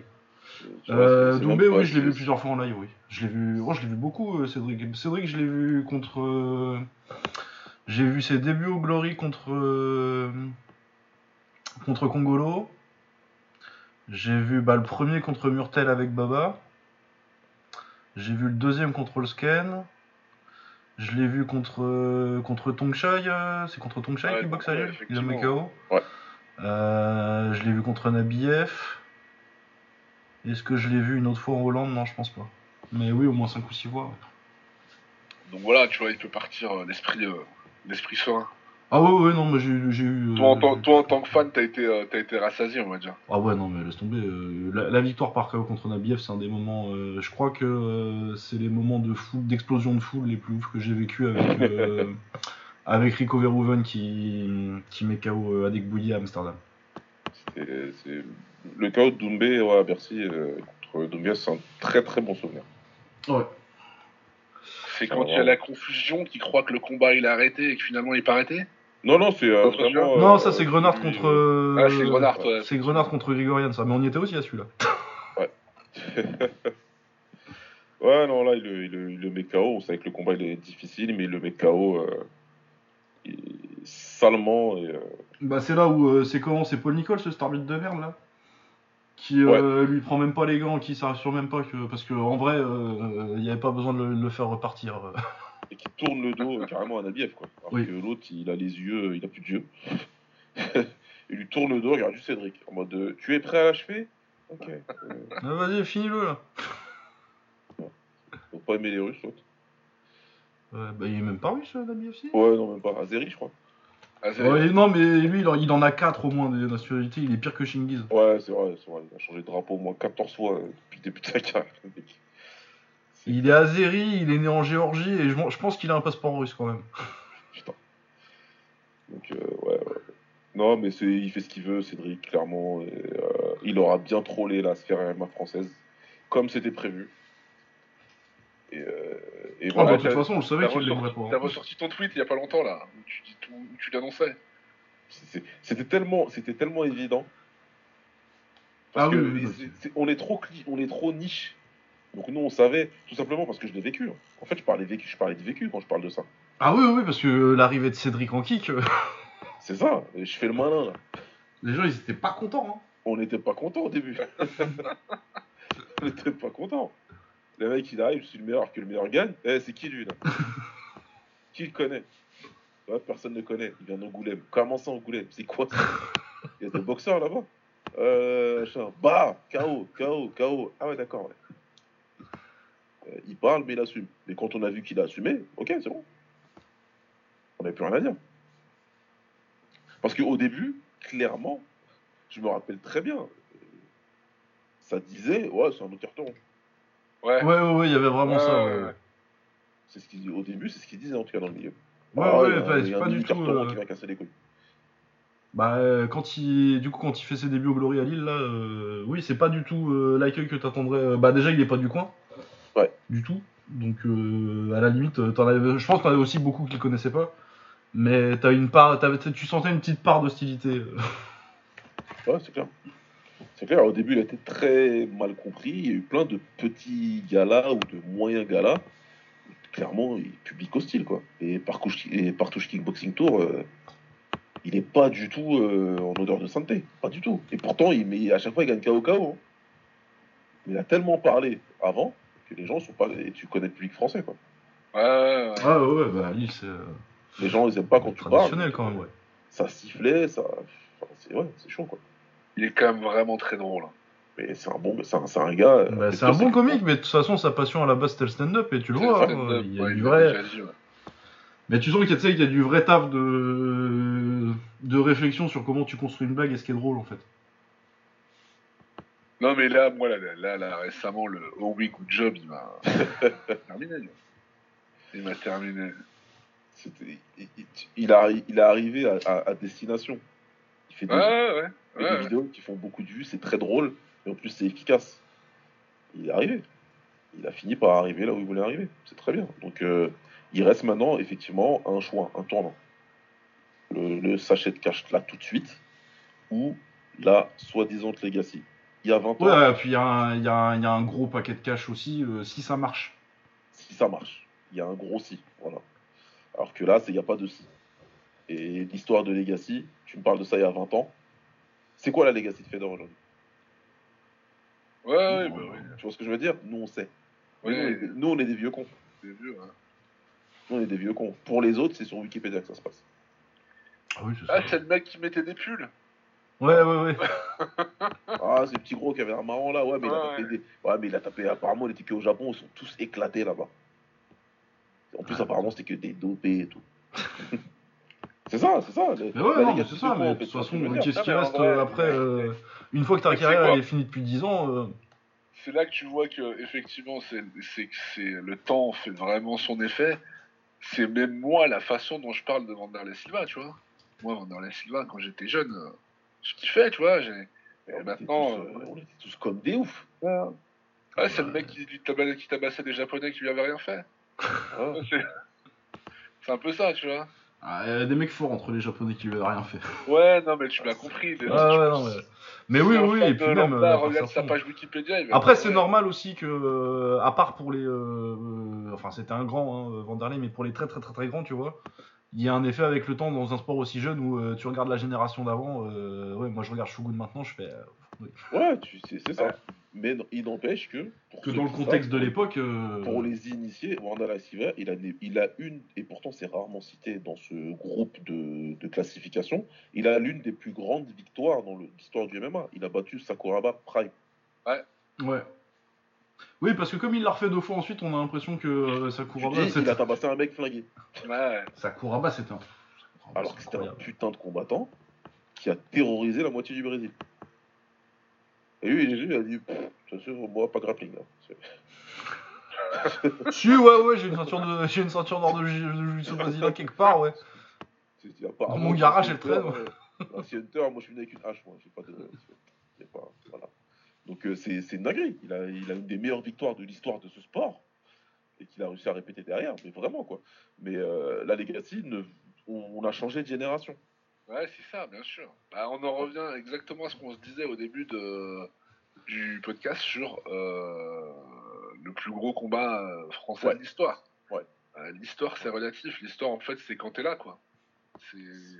C'est pour ça que c'est très générationnel et qu'il faut parler d'époque et qu'il faut parler d'histoire contemporaine ou de d'histoire. euh, eux, ils vont nous dire antique parce qu'ils sont jeunes. mais bah oui. c'est un peu, c'est- c'est c'est- c'est clairement ça. Donc ouais, à choisir la legacy là, à part ce que toi tu vas raconter à tes enfants, est-ce que ta page Wikipédia va sortir euh, s'il y a du cash là et que c'est les sommes qui apparemment euh, on entend. Ah frère. les Ah non, mais ouais, je pense, je pense que je suis, je d'accord avec toi, Nordi, je pense que ça doit être le KSW, et le KSW, pour le coup, ils ont vraiment de la thune. Parce Ah, qu'ils sont vraiment. euh, en fait, en Pologne, ils sont quasi plus gros que l'UFC, en fait. Ils sont vraiment Ah non, mais, euh, sur l'équivalent c'est TF1 ou un truc comme ça, tu vois. Ouais, euh, ouais. genre des audiences euh, absolument euh, ridicules, genre Ouais, il y a des- des grosses, grosses audiences et tu sais les, les tatouages publicitaires qu'ils ont sur le dos là, bah, c'est pas des c'est pas des petites, c'est pas des petites boîtes quoi. C'est- des gros trucs apparemment qui, qui viennent faire leur pub là-dessus et tout ce qui va avec. Et quand tu regardes, parce que nous on regarde sur notre télévision qui nous a été importée par notre oncle d'Amérique là.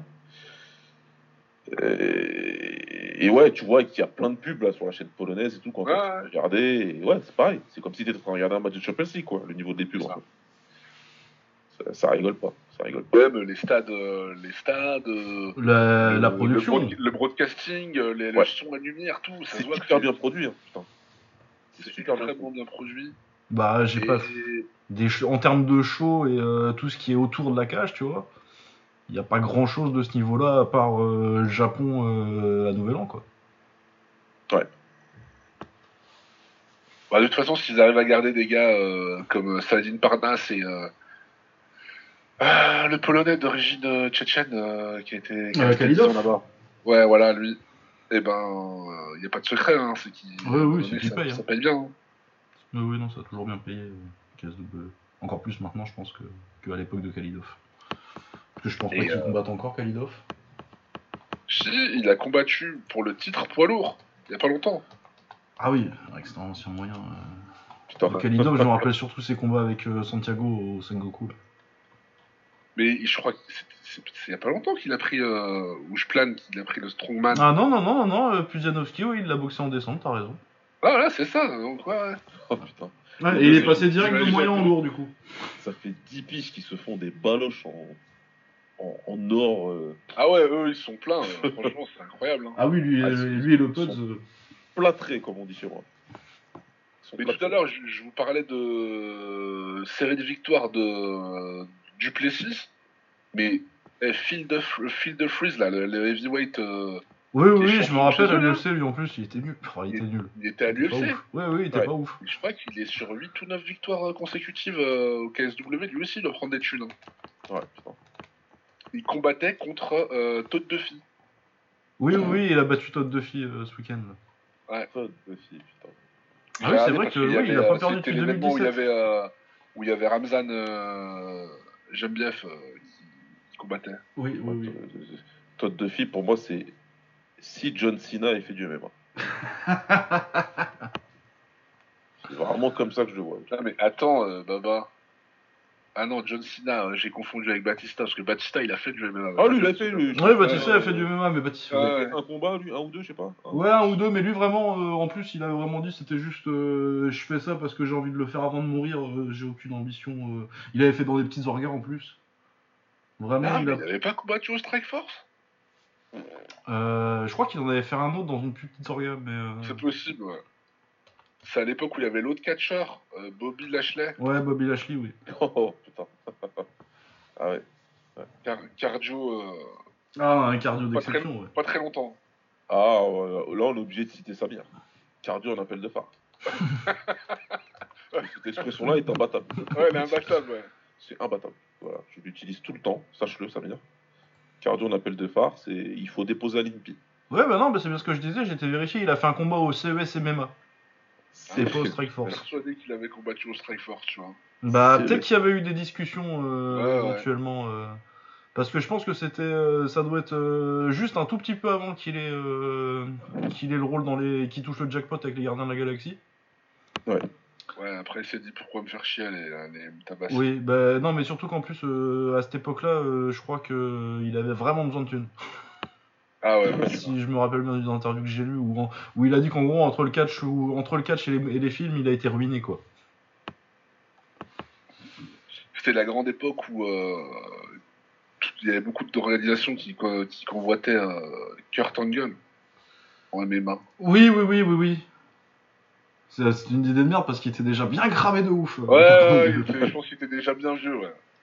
Ouais, non, il avait déjà bien, le- bien, bien le coup qui tenait avec du scotch. Ouais, Les expressions. Ah ouais, Ouais, non, non, non. Oui, c'était, oui, c'est vrai que c'était la. Bah, tu sais, comme il y avait, comme comme il y avait Lesnar qui arrivait, euh, t'avais une espèce de, course au. Putain, si on pouvait euh, trou- trouver un gros catcheur pour faire un peu de bise là. Ouais. C'est putain, les retards, ils ont pris Lesnar. Prenez n'importe qui. Ouais. Un gros musclé qui a été à la WWE, genre, je m'en fous de qui c'est. Ah, mais c'était ça, hein. C'était Bah, le, le, le Pride, ils avaient pris euh, Del Rio, là. Ah ouais. Ouais, c'était avant ça encore. Comment il Ouais. s'appelait son nom déjà euh, de... Euh, Dos Caras Don Junior. Dos Junior. Caras Junior. Un des KO les plus. Ah, il est pris tarif, il est pris hein. Non, mais le, Crocop, c'est un vrai bâtard. Oh, c'est mauvais. Il est mauvais, mauvais. Ouais, il l'avait presque décagoulé. Ah, c'est- vraiment, ouais. Si la cagoule avait volé, c'est. Tu, tu- tu le vois suspendu dans les, dans les cordes avec du sang qui sort du. Tu sais pas d'où. Il y a du sang qui coule, mais tu sais pas d'où il sort en fait. Tu tu sais Ouais, juste c'est là, c'est que- c'est là que tu vois que le Pride c'était n'importe quoi des fois, mais C'est qu'est-ce que j'aimais bien. c'est des ouf. Ah, moi, Ah ouais, je voyais ouais, non, mais. ah, Giant Silva qui arrivait, mais je me régalais. je me régalais. Silva. Franchement, je, je savais que j'avais passé un bon moment, tu vois. Zuluzinho Zuluzinho. Zuluzinho. Zuluzinho. Non, mais franchement, je dois dire un truc, Zuluzinho, euh, il y a tellement eu d'articles où il disait mais attention, il est ceinture violette de brésilien. À un moment donné, je me suis dit, peut-être il va faire un truc, le gars. Peut-être, peut-être, c'est Ouais. tu vois. exactement, tu vois. Et ben putain, ça va pas durer longtemps. Ah ouais, non, mais dans les fils d'eux. Ah ouais. Ah là là. Bon, Enfin. alors j'en étais, j'étais en train de faire une preview du week-end à la base. Euh, Il y a un en-fusion avec euh, Mohamed Sims, c'est Mohamed Simsek. Ouais, qui est pas mal. euh, c'est celui qui avait fait une finale de tournoi bantamweight là où euh, il met un knockdown au mec et puis il se fait, euh, il se met KO par euh, juste derrière après. Ah ouais, ouais. Moi, j'avais fait le tour. C'était pas mal. Euh, le One, et puis euh, il y a le Knockout du coup qui a leur, événement, euh, du coup une, une très bonne organisation secondaire de, de kick et de muay au Japon. Euh, principalement leur meilleur combattant c'est Isaku Ogasawara là, qui va boxer contre Ronachai du coup ce week-end. Ronachai a gagné euh, le titre de combattant de l'année en Thaïlande l'année dernière. Donc c'est pas mal. C'est pas mal, ouais. Euh, donc ça, ça devrait être très bien. Et il y a aussi tous leurs champions. Dans leurs champions, on a euh, Shiro Suzuki qui a, qui a un brawler plutôt sympa, euh, qui a 11 victoires, une défaite, qui a, qui a battu Ben Hiramoto en MMA. Plutôt pas mal. Euh, Ryusei Kumagai qui est un des meilleurs prospects, euh, prospects euh, en kick qui prend un taille. Bazooka Koki, c'est un autre de leurs champions contre Fukashi du K1 potentiellement une belle bagarre. Et surtout euh, Taimu Isai qui a commencé le kick euh, pro l'année dernière et qui est déjà leur champion. Il a 17 ans. Il est très fort. Ouais, bon, bah, on va vérifier ça, ouais. Ouais, T'as l'air bien, euh, t'as l'air bien hypé sur lui. ouais. Ouais, 60 kilos en plus, du coup c'est pas une KT où y a où généralement les, les jeunes émergent beaucoup, ils émergent un peu plus dans les KT de 50, euh, les 57, les 55, les 53. Ouais. Et euh, du coup ouais c'est une KT qui a un peu besoin de, de renouveau au Japon avec euh, surtout avec Takeru qui a priori en a fini avec le Japon. Donc ouais gaucher, rapide, athlétique, vraiment pas mal. Taimu Isai. Ok. Donc ouais, ça c'est pas mal. Et oui, comme je disais en début d'émission ou en off, je sais plus si c'était, en début d'émission ou en off, euh, ouais, toutes les, toutes les organisations de kick de MMA ont euh, leur euh, gros event où on met les stars, on met tous les champions, tout ça. ce mois-ci, donc il y a le Knockout ce week-end, il y a le Café Star la semaine prochaine. le Café Star, on a déjà parlé un petit peu, il est très très bien cette année. Ouais. Il y a le Rise Eldorado à la fin encore de l'année. Et euh, je sais- non, je peut-être le shootboxing ils ont un événement, il faudrait que je vérifie.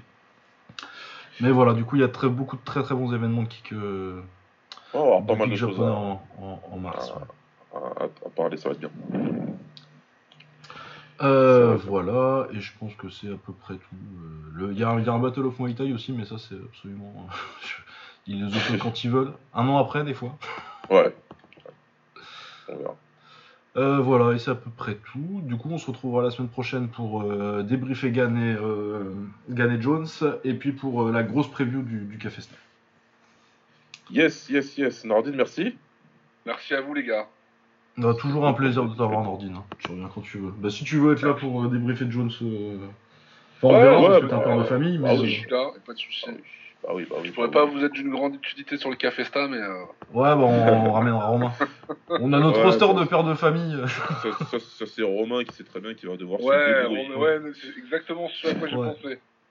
C'est- Il, il C'est le pour sait bien Romain, ça. Et c'est pas une invitation, il le sait très bien, c'est que. Euh, il se on va s'arranger. Il est convoqué. Voilà, exactement. Mais ouais, c'était cool. De toute façon, comme je disais en début d'émission, on se parle tous les jours, Tous les et, jours. euh, et on fera euh, le débrief ensemble, avec grand plaisir. Merci beaucoup. Allez, portez-vous bien, à plus. Ciao À toutes, ciao.